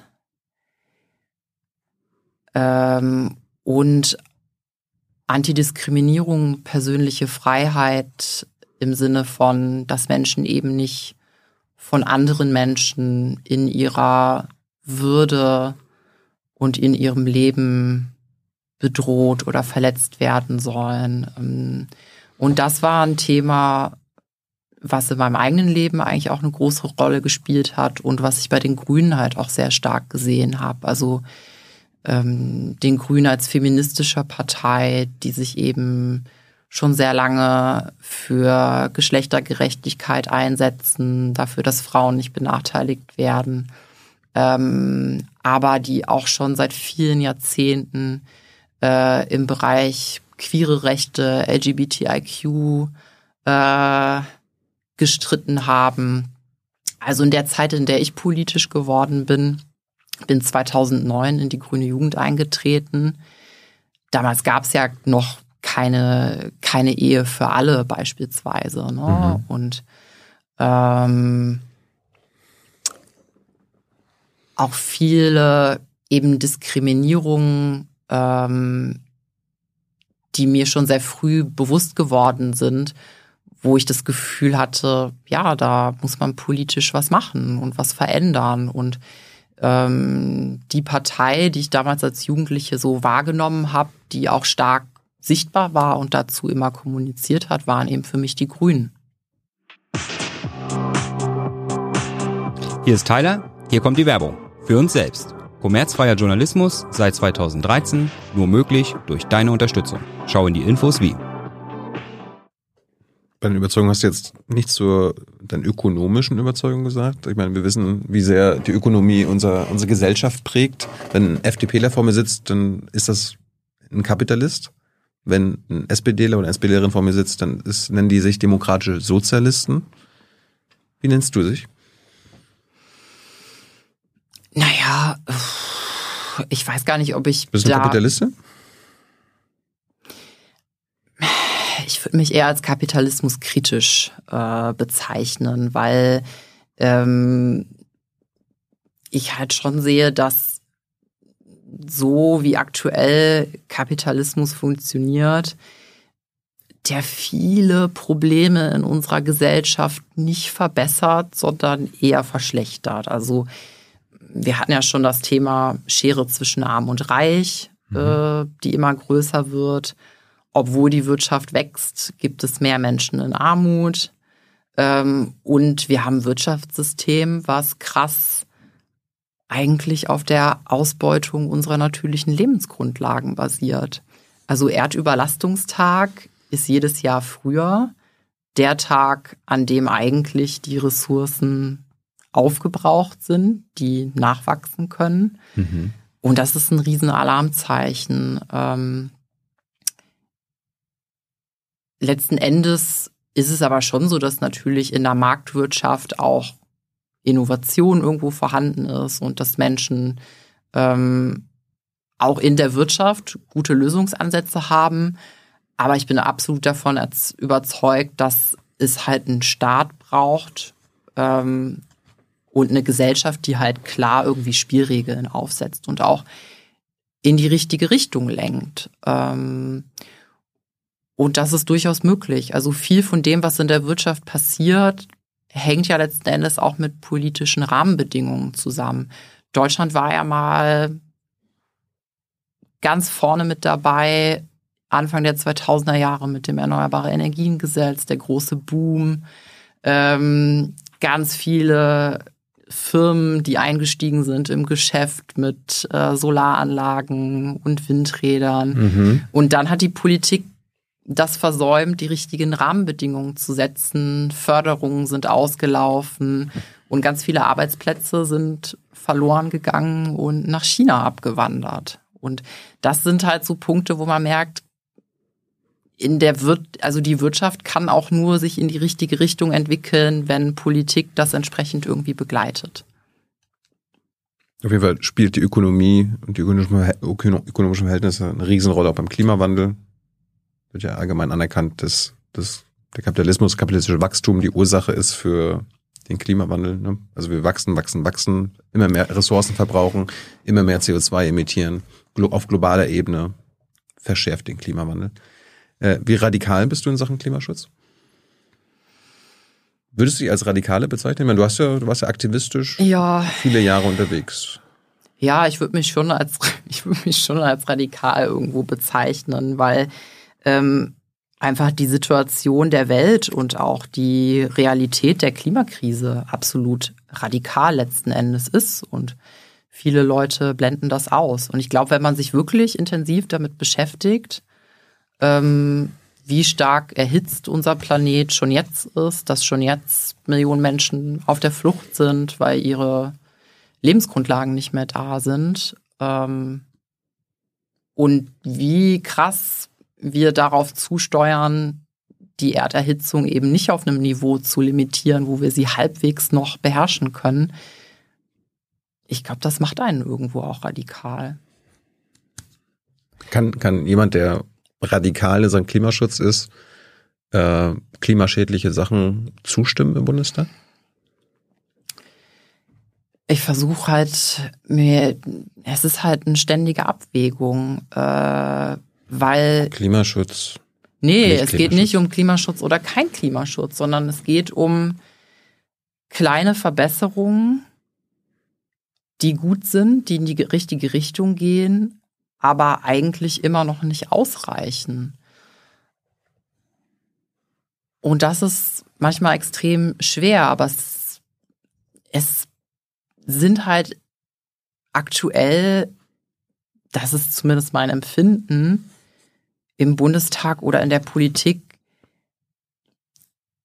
immer noch keine Mehrheiten dafür da, sehr entschieden und sehr schnell ähm, ausreichende Maßnahmen im Klimaschutz einzuleiten. Beispielsweise bei so Themen, die uns ja nicht mal was kosten würden, wie so ein Tempolimit. Das würde gar nichts kosten und hätte so eine gute Klimawirkung und trotzdem machen. Also trotzdem wird's nicht gemacht. Ähm, und das 49-Euro-Ticket, klar, wir haben ganz lange darüber gesprochen, das ist nicht genug, aber es ist trotzdem Schritt in die richtige Richtung. Und das ist irgendwie jeden Tag.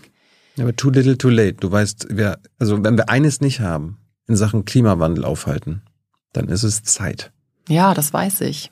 Ich, ich weiß das. Und es gibt auch andere, denen das bewusst ist. Und das ist manchmal echt fast zum Verrücktwerden. Erinnerst du dich noch an den 1. Dezember letzten Jahres, also vor drei Monaten? Eine Bundestagsabstimmung zum Kohlekompromiss. Zum Kohlekompromiss. Ja. Da ging es ja quasi um den Deal mit RWE. Und äh, dass der Kohleausstieg vorgezogen wird, nicht 2038, sondern 2030. Aber äh, da gab es ja den Kompromiss mit RWE, dafür dürfen sie Lützerath abbaggern. Warum hast du dazu gestimmt?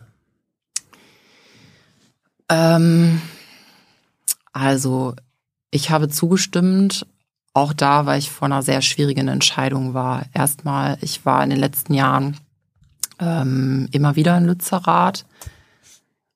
Äh, Kenne auch einige von den Leuten da aus der Region, die seit vielen Jahren eben für ein früheres Ende der Braunkohle kämpfen und auch dafür sehr stark gekämpft haben, dass Lützerath erhalten bleibt. Und ähm, ja, dieser Kompromiss,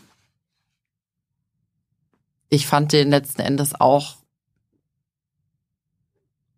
unzureichend und wollte da eigentlich mehr haben. Aber die konkrete Gesetzesänderung, wo ich als Abgeordnete abstimmen konnte, ja, nein oder Enthaltung, war eben, dass dieser Tages Tagebau insgesamt verkleinert wird in seiner Fläche, dass Westdeutschland den Kohleausstieg auf 2030 vorzieht, der ja vorher bei 2038 gelegen hat gesetzlich. Aber es ging um die, es geht ja trotzdem um die gleiche Menge an Kohle, die verbrannt werden soll. Ist ja egal, ob das jetzt bis 20, ob die Menge bis 2038 verbrannt wird oder bis 2030. Ändert in Sachen Klima jetzt nichts. Naja, es ist schon, es ist halt ein deutliches Vorziehen und letzten, also Ja, es, Äh, das es, es wird ist- schneller verbrannt jetzt. das noch ist diese Kohle ja nicht verbrannt. Und wir boxen ja gerade auch als Grüne etliche Gesetze durch den Bundestag, um den Ausbau der erneuerbaren Energien voranzubringen. Ähm, da hatten wir ja im letzten Frühsommer ein großes Gesetzespaket und ähm, den Ausbau der erneuerbaren Energien dann so schnell wie möglich eben so hochzufahren, dass wir dann auch diese Kohle nicht mehr benötigen werden. Weil es stimmt vollkommen. Ja, und das ist das große Problem. Wenn all diese Kohle noch verbrannt wird, für die RWE theoretisch das Recht hat, sie zu verbrennen, dann wird das extrem schwer mit den Klimazielen. Und dem hast du ja zugestimmt, dass sie das können. Ich habe einem Vorziehen des Kohleausstiegs zugestimmt, einer daraus erfolgenden Verkleinerung der Gesamttagebaufläche. Und es sind ja mehrere Dörfer äh, konkret gerettet worden. Also Leute, das ist ja der große Kampf da gewesen, übrigens in Ostdeutschland ja auch, wo der Kohleausstieg immer noch bei 2038 liegt, aber im Rheinischen Revier, wo Leute seit Jahrzehnten dafür kämpfen, dass ihre Dörfer nicht abgebaggert werden für die Braunkohle. Und wir haben konkret ja fünf Dörfer mit diesem Gesetz gerettet, wo wir den Leuten die Sicherheit gegeben haben, euer Dorf ist nicht mehr Tagebaufläche. Euer Dorf ist nicht mehr Fläche dieses, Tagesba äh, dieses Tagebaus und wird definitiv nicht mehr abgebaggert. Ähm, Aber trotzdem hast du das als unzureichenden Kompromiss bezeichnet. Das ist so ein schulsprechende Note 6. Äh, du hast auch getwittert am 12. Januar, ähm, dass dieser Kompromiss weder gesellschaftlich noch wissenschaftlich zeitgemäß ist. Du hast gesagt, die Argumente aller Gerichte haben entschieden, RWE hat jedes Recht abzubaggern, sind eine Hörigkeitserklärung gegenüber diesem Konzern. Wir sind der Gesetzgeber. Wir machen die Gesetze, auf deren Grundlage RWE wirtschaftet. Du hast gesagt, und nicht zuletzt sollten wir uns fragen, warum wir einen Energiekonzern wie Uniper verstaatlichen, um die Versorgungssicherheit zu gewährleisten, aber RWE noch immer Profite für, seinen, für seine Aktionärinnen mit der klimaschädlichsten Form der Energie der Braunkohle machen darf. RWE handelt nicht im, im Interesse der Allgemeinheit. Jede Landesregierung der letzten Jahre lässt sich von diesem Konzern an der Nase herumführen. Das mit anzusehen ist unerträglich. Und dann sagst du trotzdem ja. Deine Kollegin Henneberger war auch dagegen, äh, beziehungsweise hat sich ja, enthalten bei der genau. Abstimmung. Und ihr wart ja auch ein Lützerath. Habt dann quasi mit den Leuten da euch solidarisiert. Warum hast du dich noch nicht mal, also wenn du schon nicht Nein stimmst, warum hast du dich noch nicht mal enthalten? Das schädigt doch jetzt in, in Zukunft weil deine, ich nicht deine über Glaubwürdigkeit. Lütz, also oder? weil ich nicht über Lützerath abgestimmt habe, weil diese Gesetzesänderung hätte an der Situation in Lützerath nichts geändert, weil. Und deine Nein-Stimme aber auch nicht. Dafür wärst du aber glaubwürdig diese Gesetzesänderung hat ja letzten Endes eben Verbesserungen vorangebracht, aber sie ist immer noch viel zu wenig. Und klar, es müsste eigentlich mehr geschehen und das ist das große Problem. Aber bist du, ich meine, PolitikerInnen leben von Glaubwürdigkeit. Ist da der Glaubwürdigkeit jetzt in Sachen Klimaschutz und Cola-Bagger nicht zerstört, weil du mit Ja gestimmt hast? Du hast dich noch nicht mehr enthalten oder mit Nein gestimmt. Obwohl das an der Sache nichts geändert hätte. Die Mehrheit war ja da. Warum hast du da mitgemacht? Wurdest du unter Druck gesetzt? Du verantwortest, deine Stimme, da steht jetzt, ist es Gesetz, du verantwortest das mit, was da passiert, obwohl du dagegen warst, obwohl du da äh, vor Ort warst. Aber dieses Gesetz ist ja nicht der Grund, warum Lützerath abgebaggert wurde. Die, der Grund, warum Lützerath abgebaggert wurde, ist, weil man in Nordrhein-Westfalen seit Jahren den Ausbau der erneuerbaren Energien verschleppt hat. Weil man dank RWE. Einem, ja, dank RWE, weil man zu einem Zeitpunkt, wo man dieses Dorf noch hätte retten können, es nicht gemacht hat. RWE hat ja bis an die Kante dieses Dorfes rangebaggert. Das stimmt. So, und dieses, so meine, meine Kritik ist, dass dieses, also dass letzten Endes wir mehr eigentlich brauchen noch, aber ich habe mich halt in dieser, ich habe mich in dieser Abstimmung wirklich schwer getan, weil bereust, bereust du dein Ja?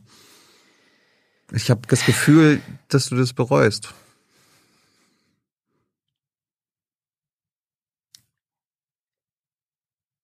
Wir stehen halt jeden Tag vor nahezu schrecklichen Entscheidungen, wenn wir über mehr Klimaschutz äh, entscheiden müssen, weil fünf Dörfer zu retten und ein Gesetz so zu verändern, dass man da statt 2038 Kohleausstieg 2030 stehen hat, ist halt ein Erfolg. Aber gleichzeitig zu wissen, die gleiche Menge wird, ab, äh, wird abgebaggert und verbrannt. Naja, das ist ja noch nicht klar, ob die gleiche Menge verbrannt wird. Aber es wäre naiv anzuglauben, äh, zu glauben, dass das nicht passiert. Deswegen müssen wir ja jetzt uns ganz schön anstrengen, dass eben diese Menge nicht verbrannt wird. Und dass diese Kohle unter Lützerath ist ja noch nicht verbrannt. Und es gibt ja noch Möglichkeiten nachzusteuern. Beispielsweise, indem wir eben jetzt mit aller Energie die erneuerbaren Energien so schnell wie möglich ausbauen. Klar. Aber warum hast du mit Ja gestimmt? Warum, warum hast du dich nicht enthalten oder nein? Es hätte nichts geändert. Und du, wärst, du hättest aber deine Glaubwürdigkeit gerettet. Katrin Henneberger hat es auch nicht gemacht. Die ist auch noch da. Ja, die ist auch noch da. Warum hast du es nie wie sie gemacht? Ich habe es nicht wie sie gemacht, weil ich zu dem damaligen Zeitpunkt es eben so bewertet habe, dass es wichtig ist, diesen Menschen in den fünf Dörfern und dem Vorziehen des Kohleausstiegs eine Zustimmung zu geben. Ja, aber die, die wäre ja so oder so da gewesen, dank SPD, FDP und der Großteil deiner Grünen-Fraktion. Denn das hättest du aber sagen können, meine Stimme bedarf es nicht mehr, ich kann meine Glaubwürdigkeit retten, ich mache es wie Katrin Henneberger und enthalte mich. Wenn ich schon nicht Nein sage. Ist jetzt keine abwegige Idee von mir, oder?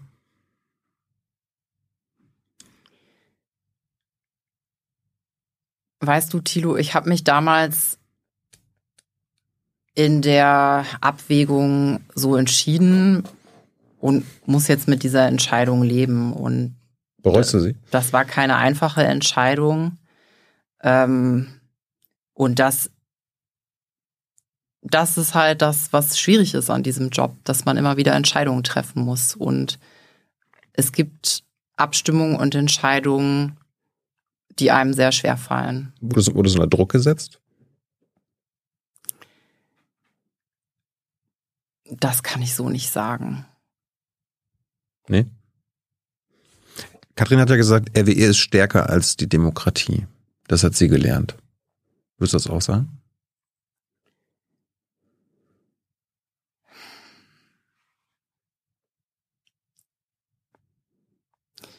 dieser Konzern war halt sehr erfolgreich, sich mit seinen Interessen durchzusetzen. Wie kann das sein in einer Demokratie, dass ein Konzern, die Interessen eines Konzerns sich am Ende eher durchsetzen als die Interessen einer Bevölkerung? Die Bevölkerung an sich ist ja ganz klar auf, auf deiner Seite, auf eurer Seite. Wie kann das sein, dass der, ein RWE-Konzern, der zu den schlimmsten Klimabösewichten der Menschheitsgeschichte zählt, stärker ist als der Bundestag. Naja, ob er, ob er, stärker ist als der Bundestag, das kann man jetzt so nicht sagen. Ja, ihr, Problem ihr, macht die ja, Gesetze. Naja, ja, genau. Und das, aber das Problem ist, dass es halt die ganze Zeit keine politischen Mehrheiten dafür gab, Lützerath zu retten. Dank RWE es ist doch bewiesen, du weißt es in NRW doch bestimmt selber, wer, welche CDUler und FDPler auf deren Gehaltslisten stehen. Bürgermeister, Kommunal, Landespolitiker.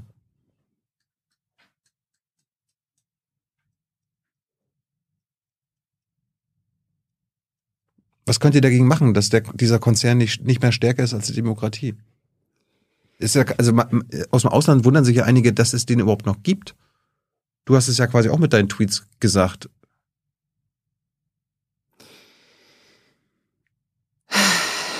Ja, wir müssen halt daran arbeiten, unser Rechtssystem fit zu machen für die Klimakrise und eben gucken, dass das in Zukunft so nicht mehr laufen kann. Meine Kollegin Katrin, Katrin Henneberger, du hast sie angesprochen, die ist ja in ganz vielen Punkten auch da dran. Und ich vertraue darauf, dass Katrin auch gute Lösungen findet und die ausspricht in der nächsten Zeit. Und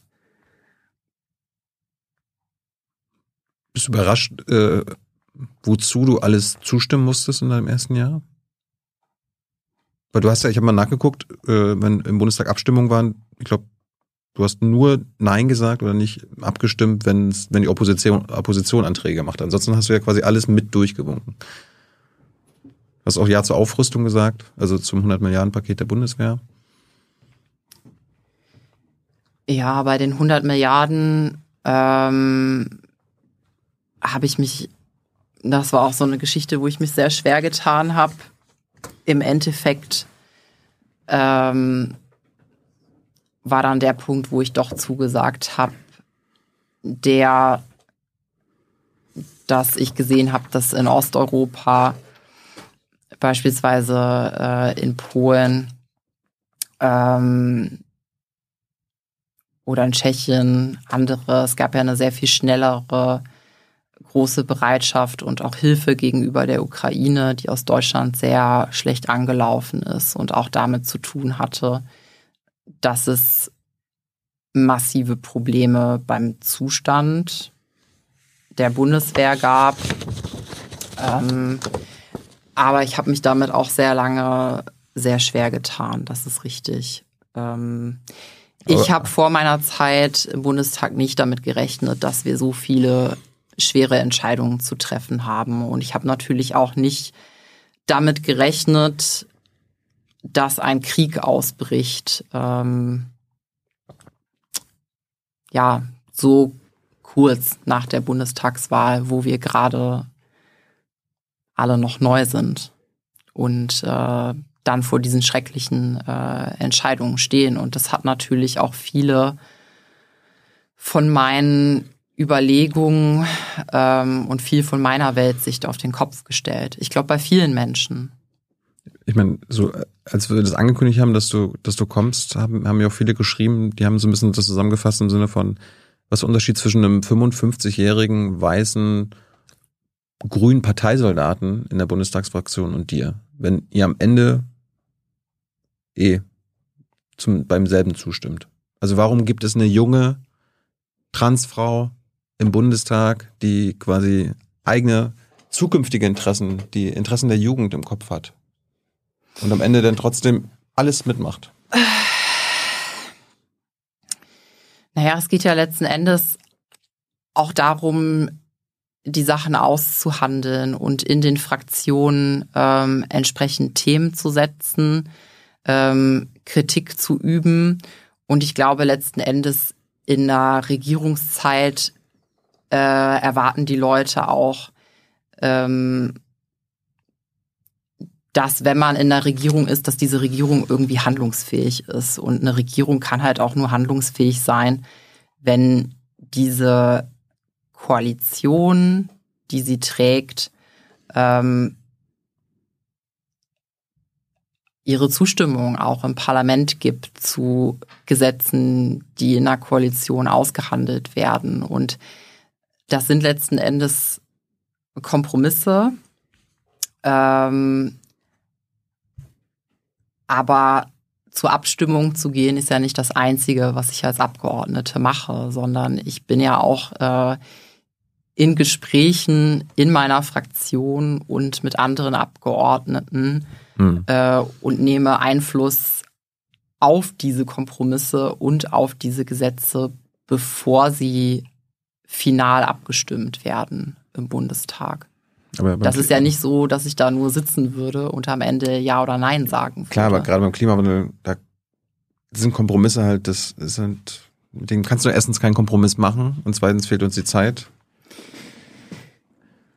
Wir haben noch, wir haben noch circa zehn Minuten. Ihr habt noch ein paar Minuten, äh, Hans, eure Fragen zu geben. Für Nike äh, sind also im Schlussboot. Kannst du denn ein Beispiel sagen, wofür du garantierst, garantiert nicht mit Ja stimmen wirst in deiner Zeit im Bundestag?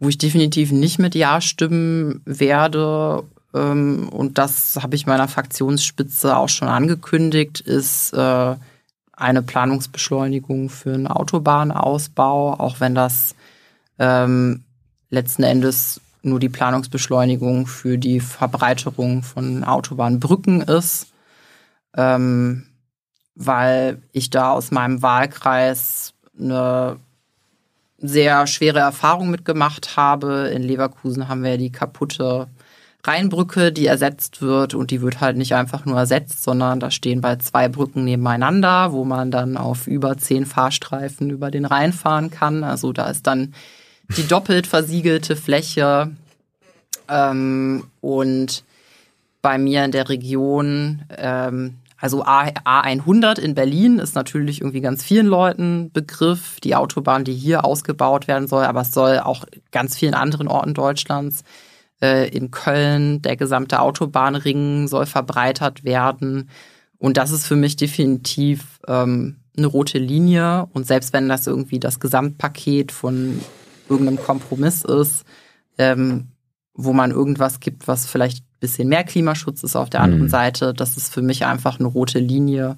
Und da werde ich auf keinen Fall zustimmen. Bleiben wir mal bei den Autobahnen. Gibt ja diese, also konkrete Beispiele, die A100, den Ausbau, und die Küstenautobahn. Mhm. Im Norden, Küstenautobahn soll durch. A20.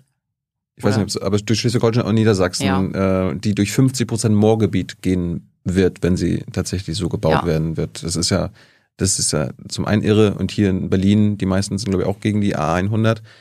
Äh, ihr als Grüne auch.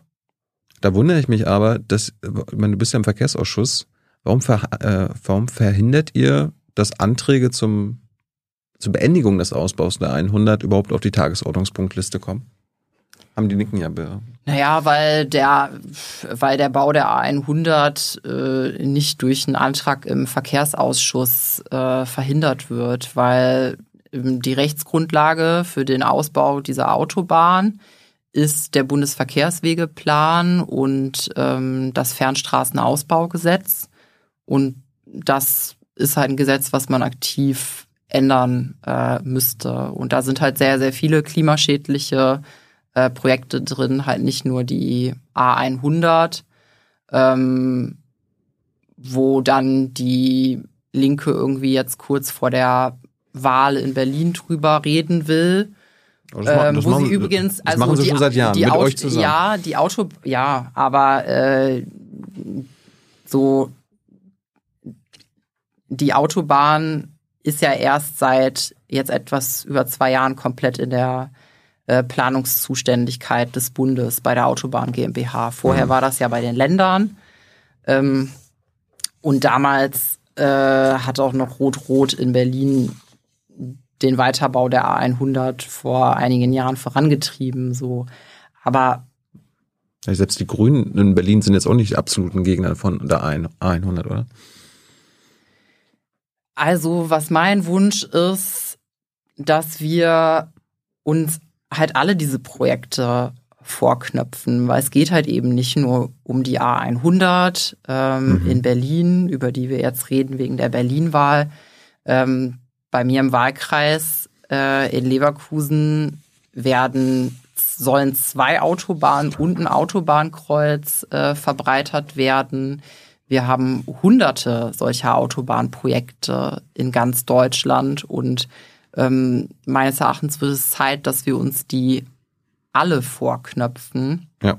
Äh, und endlich mal, also es gibt eine, eine Bedarfsplanüberprüfung des Bundesverkehrswegeplans, aber Klimagesichtspunkte und auch dieser Punkt Flächenfraß spielt da halt gar keine Rolle. Und das ist ein Riesenproblem aktuell.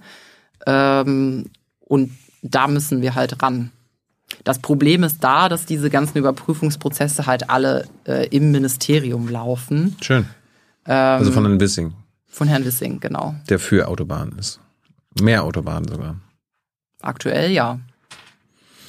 Zwei kleine Themen noch, da kommt Hans. Ähm, wir müssen ja auch viel, viel mehr von der Straße hin zur Schiene äh, bewegen, also in Sachen Gütertransporte. Ich habe mal geguckt, äh, die aktuellen Zahlen äh, von 4,6 Milliarden Tonnen pro Jahr äh, an transportierten Gütern verfallen nur 380.000 auf den Eisenbahnverkehr und das die zehnfache Menge auf den Straßenverkehr. Äh, wann leitet ihr endlich ein, dass das sich umkehrt? Weil wir müssen das doch ganz, ganz schnell schaffen. Wir hatten, wir hatten doch vorhin äh, die Verbrennerdiskussion mit 2045. Ja, das ist ja aktuell noch der offene Kampf, ne? Weil äh, viele von diesen, äh, von der, also die Planungsbeschleunigung für die Autobahn und die Verbreiterung der Autobahn verargumentiert das Verkehrsministerium ja genau mit diesen Statistiken und mit ihrer Hochrechnung, dass äh, in Zukunft das Güteraufkommen noch steigen wird und dass der Großteil davon auf der Straße transportiert wird. Ja, aber das soll wird. doch nicht so sein. Ja, natürlich sollte das nicht so sein. Aber das muss sich auch erstmal mehrheitlich durchsetzen, diese Einsicht. Das ist aktuell halt leider nicht der Fall. Ja, aber, aber wir nehmen natürlich, wir haben jetzt auch, also ne, wir stecken ja jetzt auch mehr Gelder in die Schiene. Ähm, das Problem bei diesen Verkehrssachen ist ja, Infrastrukturausbau macht sich ja erst nach mehreren äh, äh, Jahren bemerkbar. Ja. Aber wir nehmen ja jetzt mehr Geld für die Schiene in die Hand. Ähm, aber letzten Endes ist das, ergibt das natürlich nicht so viel Sinn, wenn du auf der anderen Seite gleichzeitig irgendwie Autobahnen verbreiterst und ausbaust. Also dann nimmst du ja nur das bestehende System und machst beides größer, aber das ist ja dann keine Verlagerung von der Straße auf der Schiene. Warum nimmt man das Geld nicht, was man in den Autobahnbau stecken will und baut damit Schienen, die wir garantiert noch Jahrhunderte wahrscheinlich brauchen? Und Autobahnen halt nicht so. Tja, das, äh, das äh, müssen wir beim Verkehrsministerium erfragen und äh, dafür ein Umdenken sorgen. Letztes Thema Fliegen. Äh, wie hältst du es mit Kurzstreckenflügen? Finde ich schwierig ähm, und bin dafür eben die Alternativen deutlich zu stärken. Und im Vergleich, auch da wieder so eine Preisgeschichte, ist natürlich der Fernverkehr ähm, oft preislich sogar teurer mhm. ähm, als innerdeutsch zu fliegen. Und das ist ein großes Problem, an das man eigentlich ran muss. Es gibt ja zwei Möglichkeiten. Entweder verbietet man Inlandsflüge ab einer bestimmten äh, Strecke, machen ja andere Länder auch schon. Oder man macht es halt ganz, ganz teuer, wenn man halt nicht verbieten will. Ja, was ist, also was ist dein müssen, Plan? Ja, wir müssen auf jeden Fall die steuerlichen Anreize schaffen. Und gerade im Flugbereich ähm, ist es so, dass. Ja, wir, subventionieren, dass, wir subventionieren ja, wir subventionieren das sogar, ich weiß. Und wir fördern das. Deswegen müssen wir daran. Das ist ja auch Teil des Gesamtpakets. Ja, aber, äh, aber wie? Umweltschädliche Subventionen streichen. Verbieten Inlandsflüge? Indem man es höher besteuert und. Ja, dann können die Reichen immer noch weiter fliegen. Und du, du weißt ja, je reicher man ist, desto äh, schlechter ist man für das Klima. Desto schlechter fürs Klima, desto höher die, der CO2-Ausstoß bei vielen. Ja. Vor allem bei manchen, die dann noch mit ihren Privatjets äh, unterwegs sind. Ja. Ähm, Gutes Stichwort. Was sind Privatjets? Soll man die verbieten? Ich meine, du kennst ja wahrscheinlich die, die Zahlen. Also nichts ist schädlicher, als mit dem Privatjet äh, hin und her zu gurken. Warum erlauben wir das den Reichen? Warum erlaubt ihr das? Man könnte ja sagen, es darf kein Privatjet mehr auf deutschen Flughäfen landen.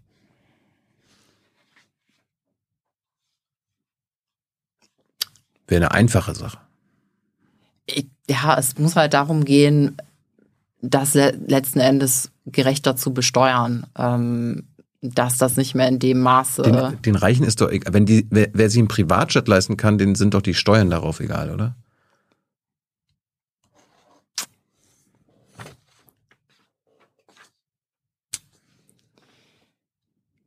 ja, sind Themen, die man sich auf jeden Fall mal anschauen muss.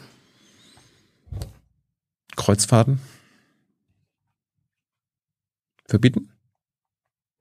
Weißt du, ich bin kein Fan davon. Es gehört ja alles zum Verkehr. Ja, ich bin kein, kein Fan davon, äh, Sachen über Verbote zu regeln. Ähm, ja, Kohleausstieg ist ein Verbot, Atomausstieg ist ein Verbot, Verbrennerausstieg ist ein Verbot. Du, du nennst es aber nur anders. Willst du für einen Kreuz, Kreuzfahrtausstieg? Ein Inlandsflugausstieg. müssen auf jeden Fall dahin kommen, dass das ins Bewusstsein der Leute gerät und dafür Lösungen finden, indem äh, es gerechter besteuert wird und indem Alternativen dazu gestärkt werden. Nike, vielen Dank für deine Zeit. Jetzt bin ich gespannt, was das Publikum von dir wissen will. Keine Ahnung. Jetzt kommt Hans. Danke. Danke dir fürs Gespräch.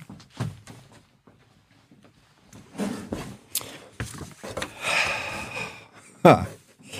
So, jetzt kommt die. Nee, nicht Nachspielzeit, weil das gehört ja dazu. Also es gab lebhafte Diskussionen äh, im Chat begleitend dazu und eine ganze Bandbreite von Fragen. Ich mache, also ich habe die jetzt nicht thematisch sortiert, sondern, sondern mach einfach mal so, wie sie reingekommen sind. Ne? Ein Thema, das hattet ihr gerade eben noch äh, angesprochen, auch Inlandsflüge. Da wird gefragt, ich weiß jetzt nicht, ob es stimmt, du wirst es wissen, Frankreich hat Inlandsflüge verboten, wenn das Ziel innerhalb von zwei Stunden mit dem Zug erreichbar ist. Vorausgesetzt, das stimmt. Äh, sollte sich Deutschland hier ein Beispiel nehmen? Und wenn ja, äh, wie ist da der Stand? Weißt du das? Also das ist nichts, äh, was gerade bei uns akut äh, diskutiert wird. Mhm. Äh, ich weiß jetzt gerade auch nicht auswendig, ob Frankreich das äh, final beschlossen hat. Ähm, wenn, wäre das auf jeden Fall ein gutes Signal. Ähm, ich finde, dass man definitiv darüber nachdenken kann, wenn die Zuganbindung stimmt und man sieht, dass das Ziel wirklich äh, in unter zwei Stunden erreichbar ist mit einem Zug und ähm, welches? Also Zug, man, man muss sich das Zug mal überlegen. Man, ja, wel, welche ähm, TGVs oder eben ICEs in zwei Stunden, da machen die ja, sagen wir mal, 300, 400 Kilometer. Ne? Äh, wenn ich jetzt zum Flughafen muss und dann fliege und dann wieder vom anderen Flughafen äh, zurück, es gibt doch praktisch kein Ziel, für das ich nicht auf eine zwei Stunden Zugstrecke mit dem äh, Flieger inland mehr Zeit verbrauchen würde. Also es ist doch eine völlige... Wenn man alles zusammenrechnet, ja. ja, und der Vorteil vom Zug ist natürlich, dass ich äh, direkt auch im Stadtzentrum ja, ja, ja, eben. Das, und meistens das, das sogar ich, näher ja. an meinem Ziel ja. äh, bin. Also eigentlich ne, müsste so eine, so eine Regel doch eine Selbstverständlichkeit sein. Ja, ich glaube, das große Problem ist halt immer noch, wenn man sich so, ne, dass es viele Billigflieger gibt, die irgendwie äh, dir Sitze hinterher schmeißen, um für unter 100 Euro irgendwie in Deutschland hin und her zu hm. fliegen. Hm. Und in der ähm, Bahn gibt es zwar auch die Sparpreise, ähm, aber auch nur in einem geringen äh, Kontingent irgendwo. Ne? Und Was würdest du äh, als Verkehrspolitikerin gegen diese hinterhergeschmissenen Inlandsbilligflieger äh, Sessel machen. Hast du da eine Idee? Ja, wir könnten es ja beispielsweise ähm, höher besteuern und mhm. das Geld direkt als eine Umlage nutzen, um den Fernverkehr der Deutschen Bahn zu verbessern, um die Alternative dazu direkt zu stärken ist aber noch kein direktes Projekt von dir, dass nee, du das sagst, ist jetzt da gehen noch kein, Das ist jetzt aktuell kein direktes Gesetzesvorhaben, was irgendwie geplant wäre. Aber du versprichst jetzt, es auf die To-Do-Liste zu setzen. Ich nehme es auf jeden Fall mit. So, dann wird gefragt, ähm, jemand, der offenbar auf dem Land wohnt, denn die Frage lautet, hier auf dem Land erlebe ich fast täglich beinahe Unfälle mit alten Menschen, die einfach nicht mehr richtig reagieren können. Ähm, sollte es regelmäßige Eignungsprüfungen ab 70 Jahre, also dann vermutlich für Führerschein, Autoführerschein geben, ja oder nein? Ähm, das ist das ist ja durchaus was, was in manchen Ländern ähm, auch gekommen ist oder auf den Weg gebracht wird. In Deutschland Und nicht. Finde schon, dass das sinnvoll ist, vor allem in unserer Gesellschaft, die ja auch älter wird. Ja. Also, dass man dann auch eine Überprüfung macht. Also, wenn irgendwer einen Führerschein mit 18 gemacht hat und ähm, dann wird das 60 Jahre lang irgendwie nicht mehr gecheckt, ob mhm. die Person das immer noch so gut kann. Ähm, da sollte man schon drüber nachdenken. Ähm, ja, nachdenken oder machen? Bist du dafür? Ja, ich wäre dafür. Gut. Soldaten, andere Frage, Soldaten fahren in Deutschland umsonst mit der Bahn. Jedenfalls dann, glaube ich, wenn sie äh, in Uniform sind. Ähm, Schulkinder und Rentner nicht. Ist das noch vertretbar? Also die Schulkinder, äh, und das finde ich sehr gut, hier in Berlin fahren SchülerInnen ja kostenlos im ÖPNV. Und, in Berlin. Äh, viele Länder, mm, Bundesländer, viele jetzt. Bundesländer ähm, machen ja vergünstigten ÖPNV für mhm. SchülerInnen und SeniorInnen und das finde ich sehr wichtig. Und ich fände es auch wichtig, wenn wir da jetzt im Rahmen, weil wir im Rahmen des 49-Euro-Tickets darüber reden, über einheitliche Standards im ÖPNV, mhm.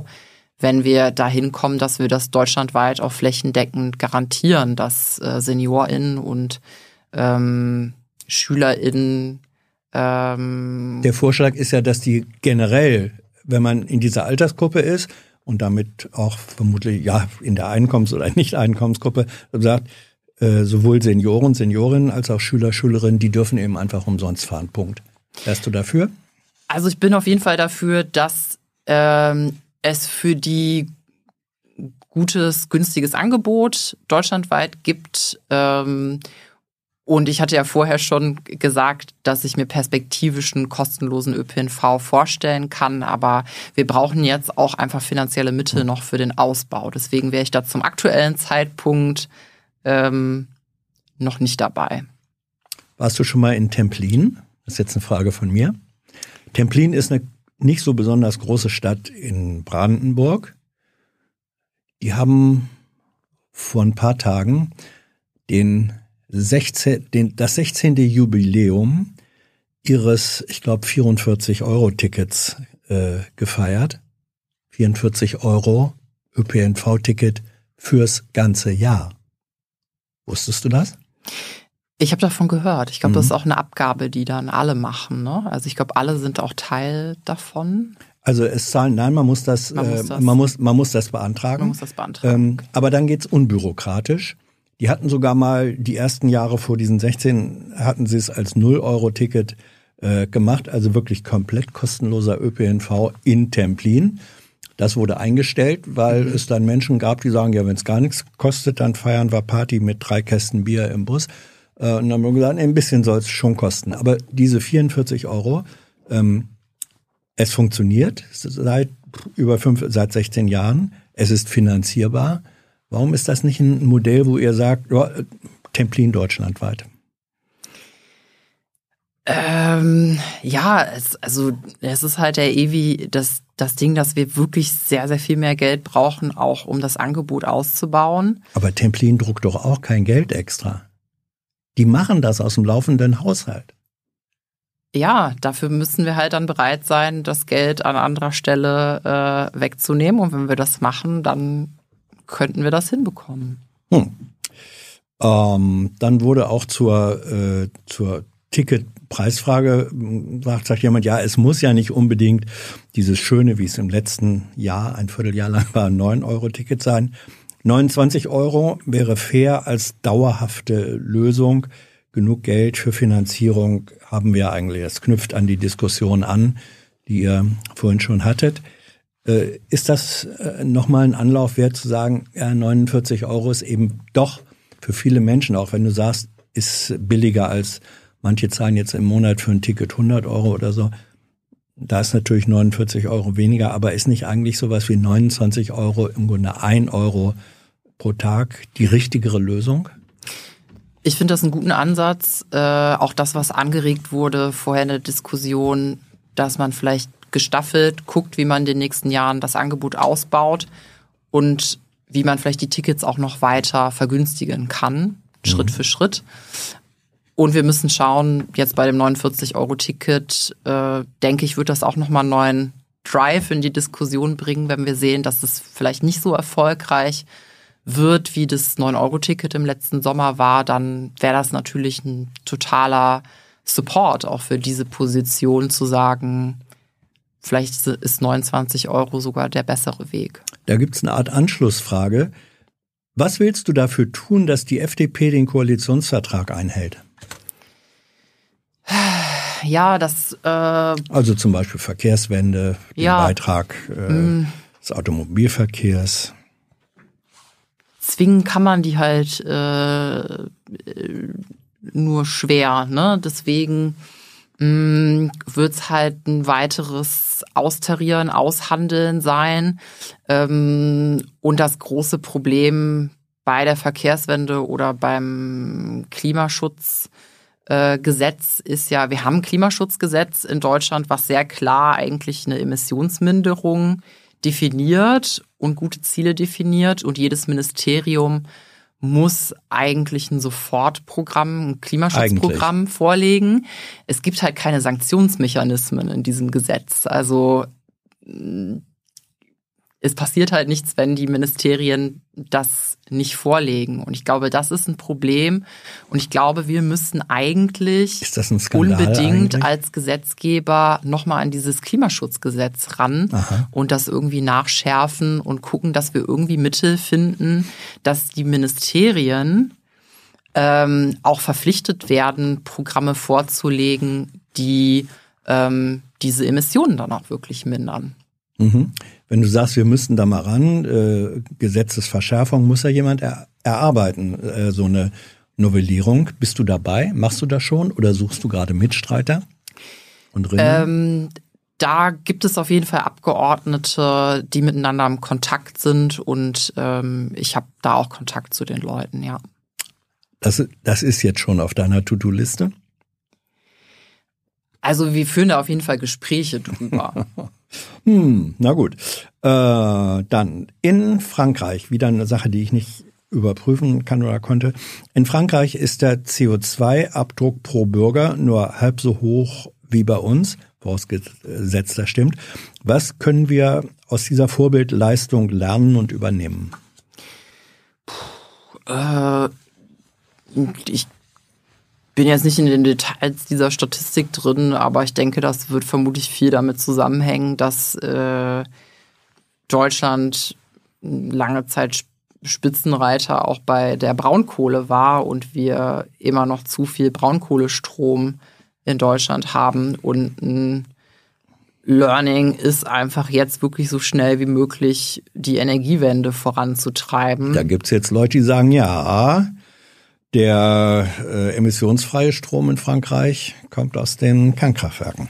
Ja, jetzt kommt wieder die Kernkraftdebatte. Mhm. Das Problem an der Kernkraft ist, ähm, dass sie im Vergleich zu den erneuerbaren Energien ähm, auch eine sehr teure Technologie ist und ähm, dass sie nach wie vor eine Risikotechnologie ist. Und wir haben in Deutschland auch immer noch nicht die Frage geklärt, viele andere Länder ja auch nicht, was wir eigentlich mit diesem Atommüll machen, der ja noch auf viele, viele Generationen ähm, weiter ja weiter halt strahlt und ein großes Gesundheitsproblem äh, für Menschen darstellt. Die erneuerbaren Energien ähm, sind längst sehr viel günstiger und ich denke, das macht einfach viel mehr Sinn, darauf jetzt zu setzen, zumal für Kernenergie auch sehr viel Kühlwasser benötigt wird. Okay, also äh, ja, wir, das ist wollen eine lange Antwort. Ja, ja, aber nee, Frankreich aber hatte ja letzten Sommer, die, die Frankreich Points, hatte ja letzten kennen, Sommer ne? Riesenprobleme, ja. seine AKWs zu kühlen wegen ja. Hitze äh, Sommer und Hitzeperiode und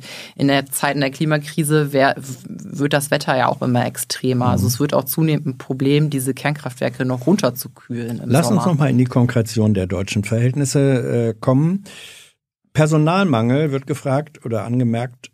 Personalmangel schränkt bei uns mehr und mehr Busse und Hochbahnen ein äh, und gefährdet die Verkehrswende. Welche Lösungen gibt es da oder welche Alternativen gibt es da?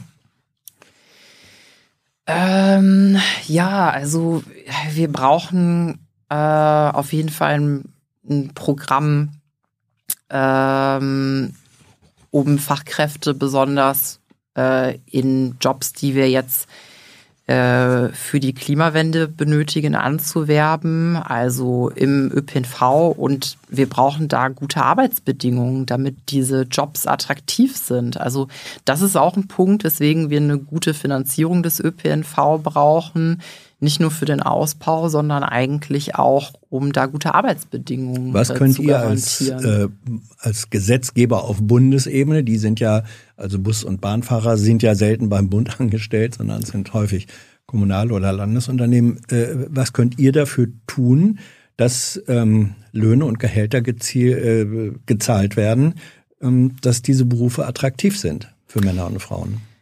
Also gesetzlich kann man natürlich schauen, dass man beim Thema Tariftreue und Vergabe mhm. äh, nachbessert ähm, und ansonsten wirklich die auskömmliche Finanzierung des ÖPNV ähm, weil nur wenn genug Geld im System da ist, ist auch genug Geld da, ähm, diese Jobs vernünftig zu bezahlen. Mhm.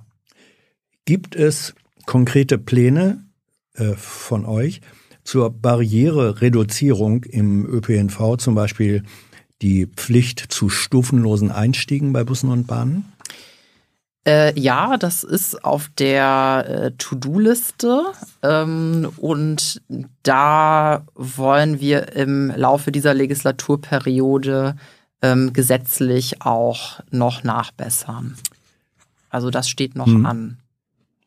Aber das steht schon auf der To-Do-Liste. Das steht schon auf Gut. der To-Do-Liste. Das steht auch auf der To-Do-Liste von der Bundesregierung beim Thema mhm. Barrierefreiheit im ÖPNV ähm, gesetzlich voranzukommen, ja. Wie bewertest du, Nike, die Klimakleber auf der Straße, die Last Generation und ihre Aktionsform? Schon mal selbst drüber nachgedacht? Äh, selbst drüber nachgedacht. Ob du es machst ob es, ob ich es mache. Naja, ich habe als Abgeordneter ähm, ja hoffentlich anderen Einfluss noch, um mir Gehör zu verschaffen. Das ist irgendwo dann ein Privileg. Aber ich kann das verstehen, dass einfach auch äh, in Zeiten der Klimakrise Menschen verzweifelt sind und die Leute, die sich mit beschäftigen, das auch sehen, dass ähm, unsere Emissionen zu hoch sind und zu langsam sinken äh, und das seit Jahren Thema ist und äh, gesellschaftliche Veränderungen und wichtige Themen ähm, auch immer begleitet wurden durch Formen von zivilem Ungehorsam, mhm. also und von friedlichen friedlichen Protestformen. Also das war in der Frauenbewegung auch so und in anderen gesellschaftlichen Bewegungen. Ja, bei mir ist das für mich ist das nichts, weil, wie gesagt, ich als Abgeordnete. Ähm Könnte es besonders Aufmerksamkeit erregen. Stell dir vor, du klebst dich auf die Straße.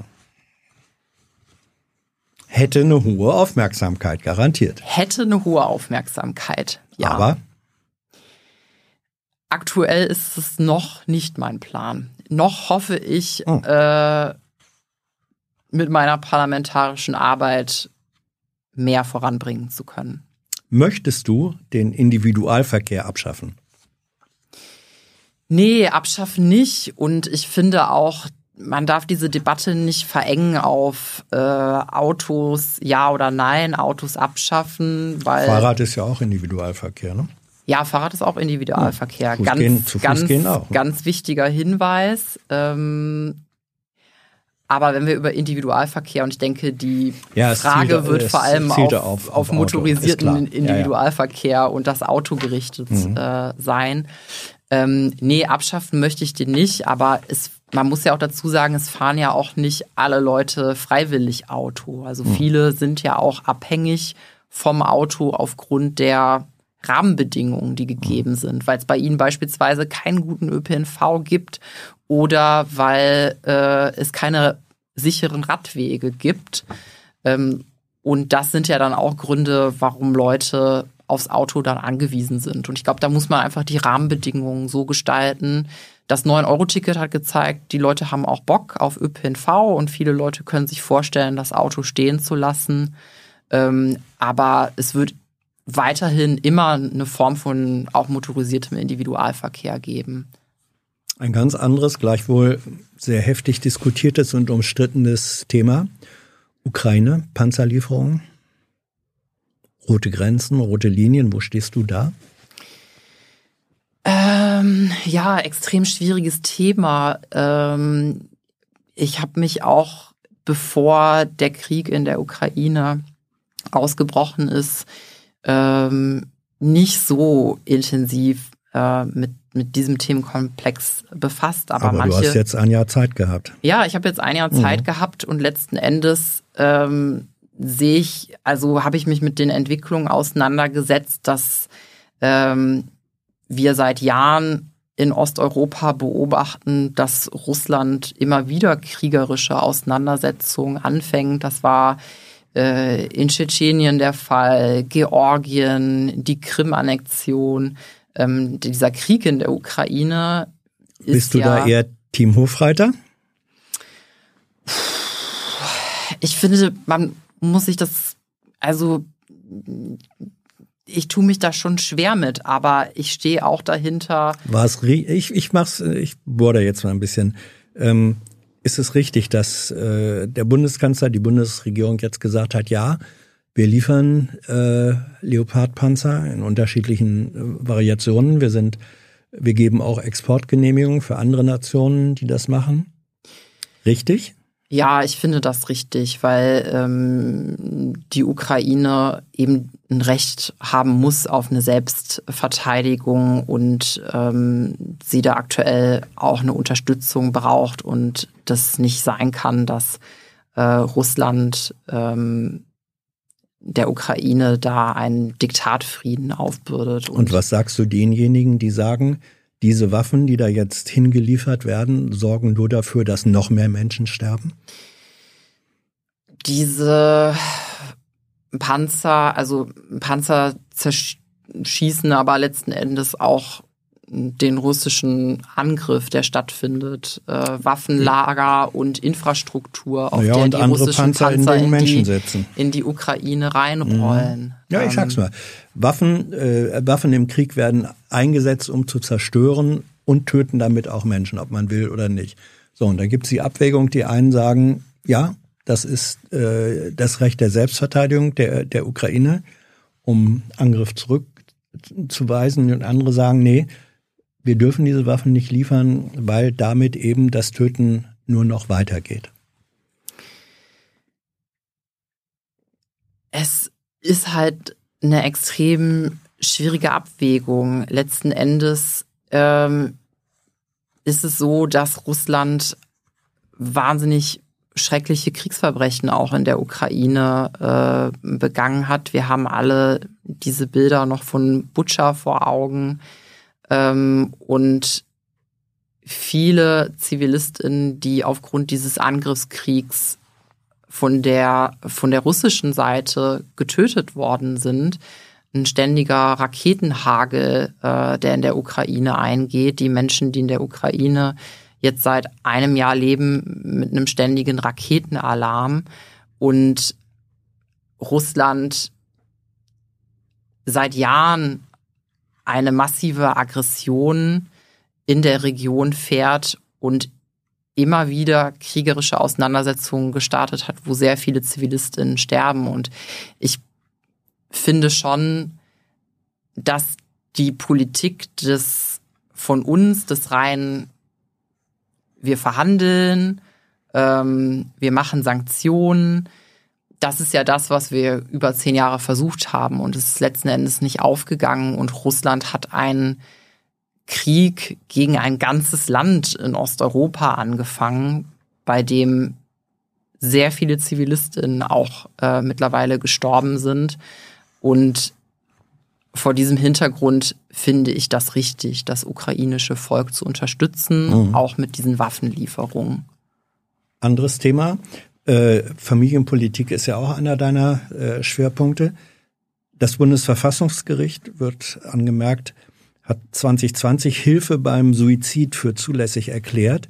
Welches wären deine Eckpunkte für eine gesetzliche Regelung? Also ähm, da sind mehrere, ähm, da sind mehrere Gesetzesvorschläge ähm, ja zur Diskussion und Kannst du sagen, welches deine persönlichen Benchmarks wären? Wenn nicht, dann nicht. nee, Das da möchte ich ehrlich gesagt nicht drauf antworten. Okay. Ähm, grundsätzliche Frage, wir sind fast durch. Siehst du einen Zusammenhang zwischen Fraktionsdisziplin, die dann eben sich auch im Abstimmungsverhalten auswirkt, und Glaubwürdigkeitsdefiziten der Politik insgesamt?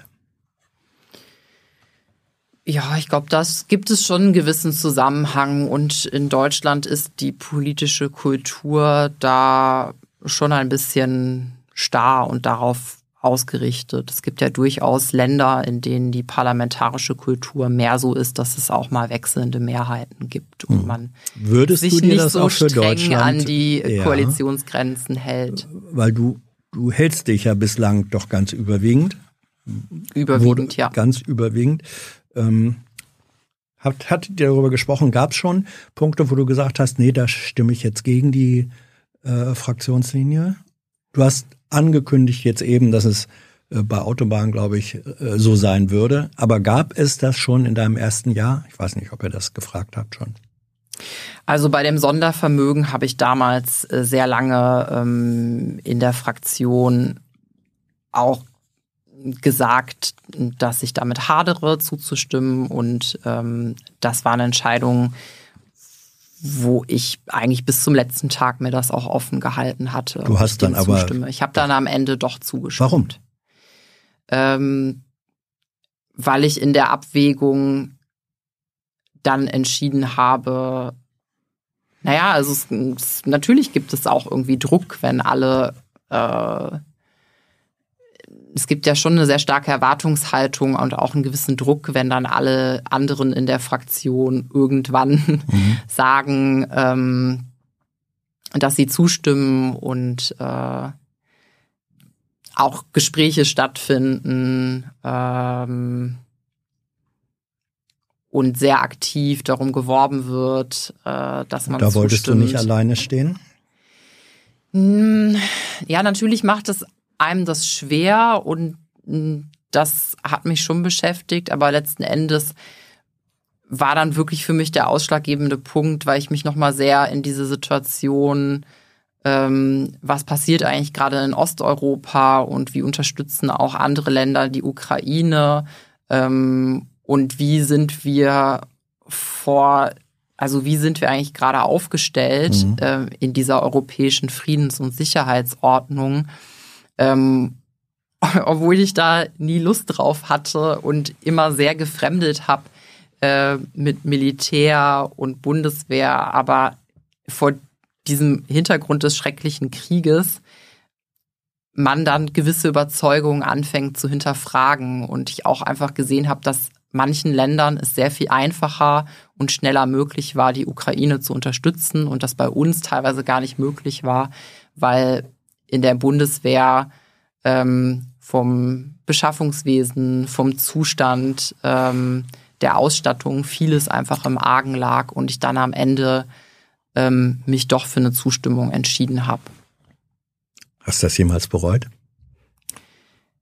Ich habe es schon manchmal bereut. Also vielleicht nicht unbedingt in der Sache, aber ich bereue es vor dem Hintergrund, dass ich sehe, dass ich sehr schwierig finde, wie schnell wir damals 100 Milliarden auf den Weg gebracht haben, was sehr viel Geld ist, aber in anderen Bereichen Zehn Jahre kosten, äh, zehn Jahre 9-Euro-Ticket. ja, Allein in- durch den genau, Bund finanziert. Das ist ne? der Punkt, den ich Ja. bereut habe. Und äh, manchmal frage ich mich, ob es vielleicht mehr Druck gemacht hätte oder strategisch klüger gewesen wäre, nicht zuzustimmen, um Druck auszuüben, dass wir eben auch in anderen Bereichen mehr Investitionen brauchen.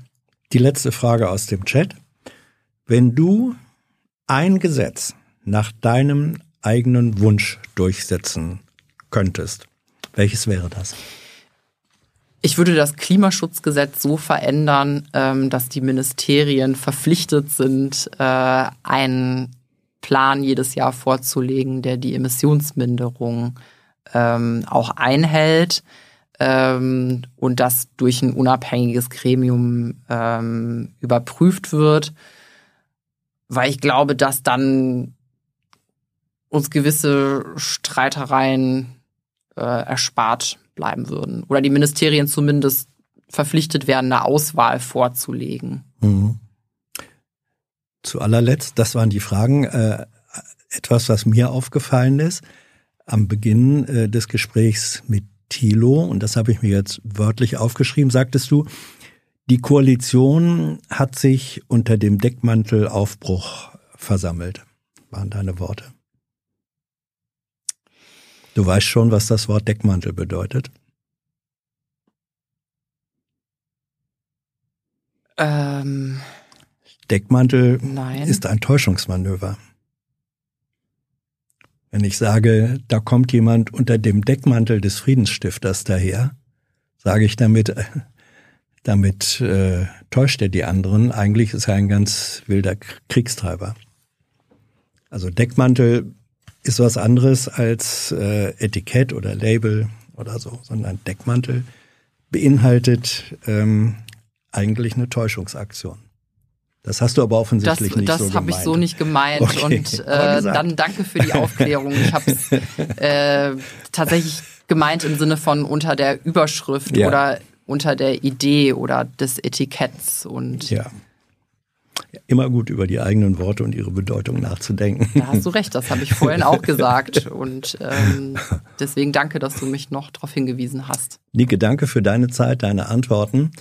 Du hast es dir nicht leicht gemacht. Das haben ähm, manche kritisch, andere wohlwollend auch angemerkt. Ja, die denkt dann schon auch länger über Antworten nach. Sagt mir, Mensch, das müsste sie doch eigentlich so aus dem äh, Wissen, da muss sie doch nicht so lange nachdenken. Also es gibt da eine durchaus lebhafte Diskussion äh, über Performance und so weiter, aber so ist es eben, wenn man in die Politik und in die Öffentlichkeit geht. Also danke dafür, danke für eure Fragen, euer Interesse, eure Teilnahme und die Unterstützung, ohne die es dieses Format gar nicht geben würde. Namen von Unterstützern und Unterstützerinnen des vergangenen Monats jetzt in den nächsten zwei Minuten. Bis bald. Tschüss. Tschüss.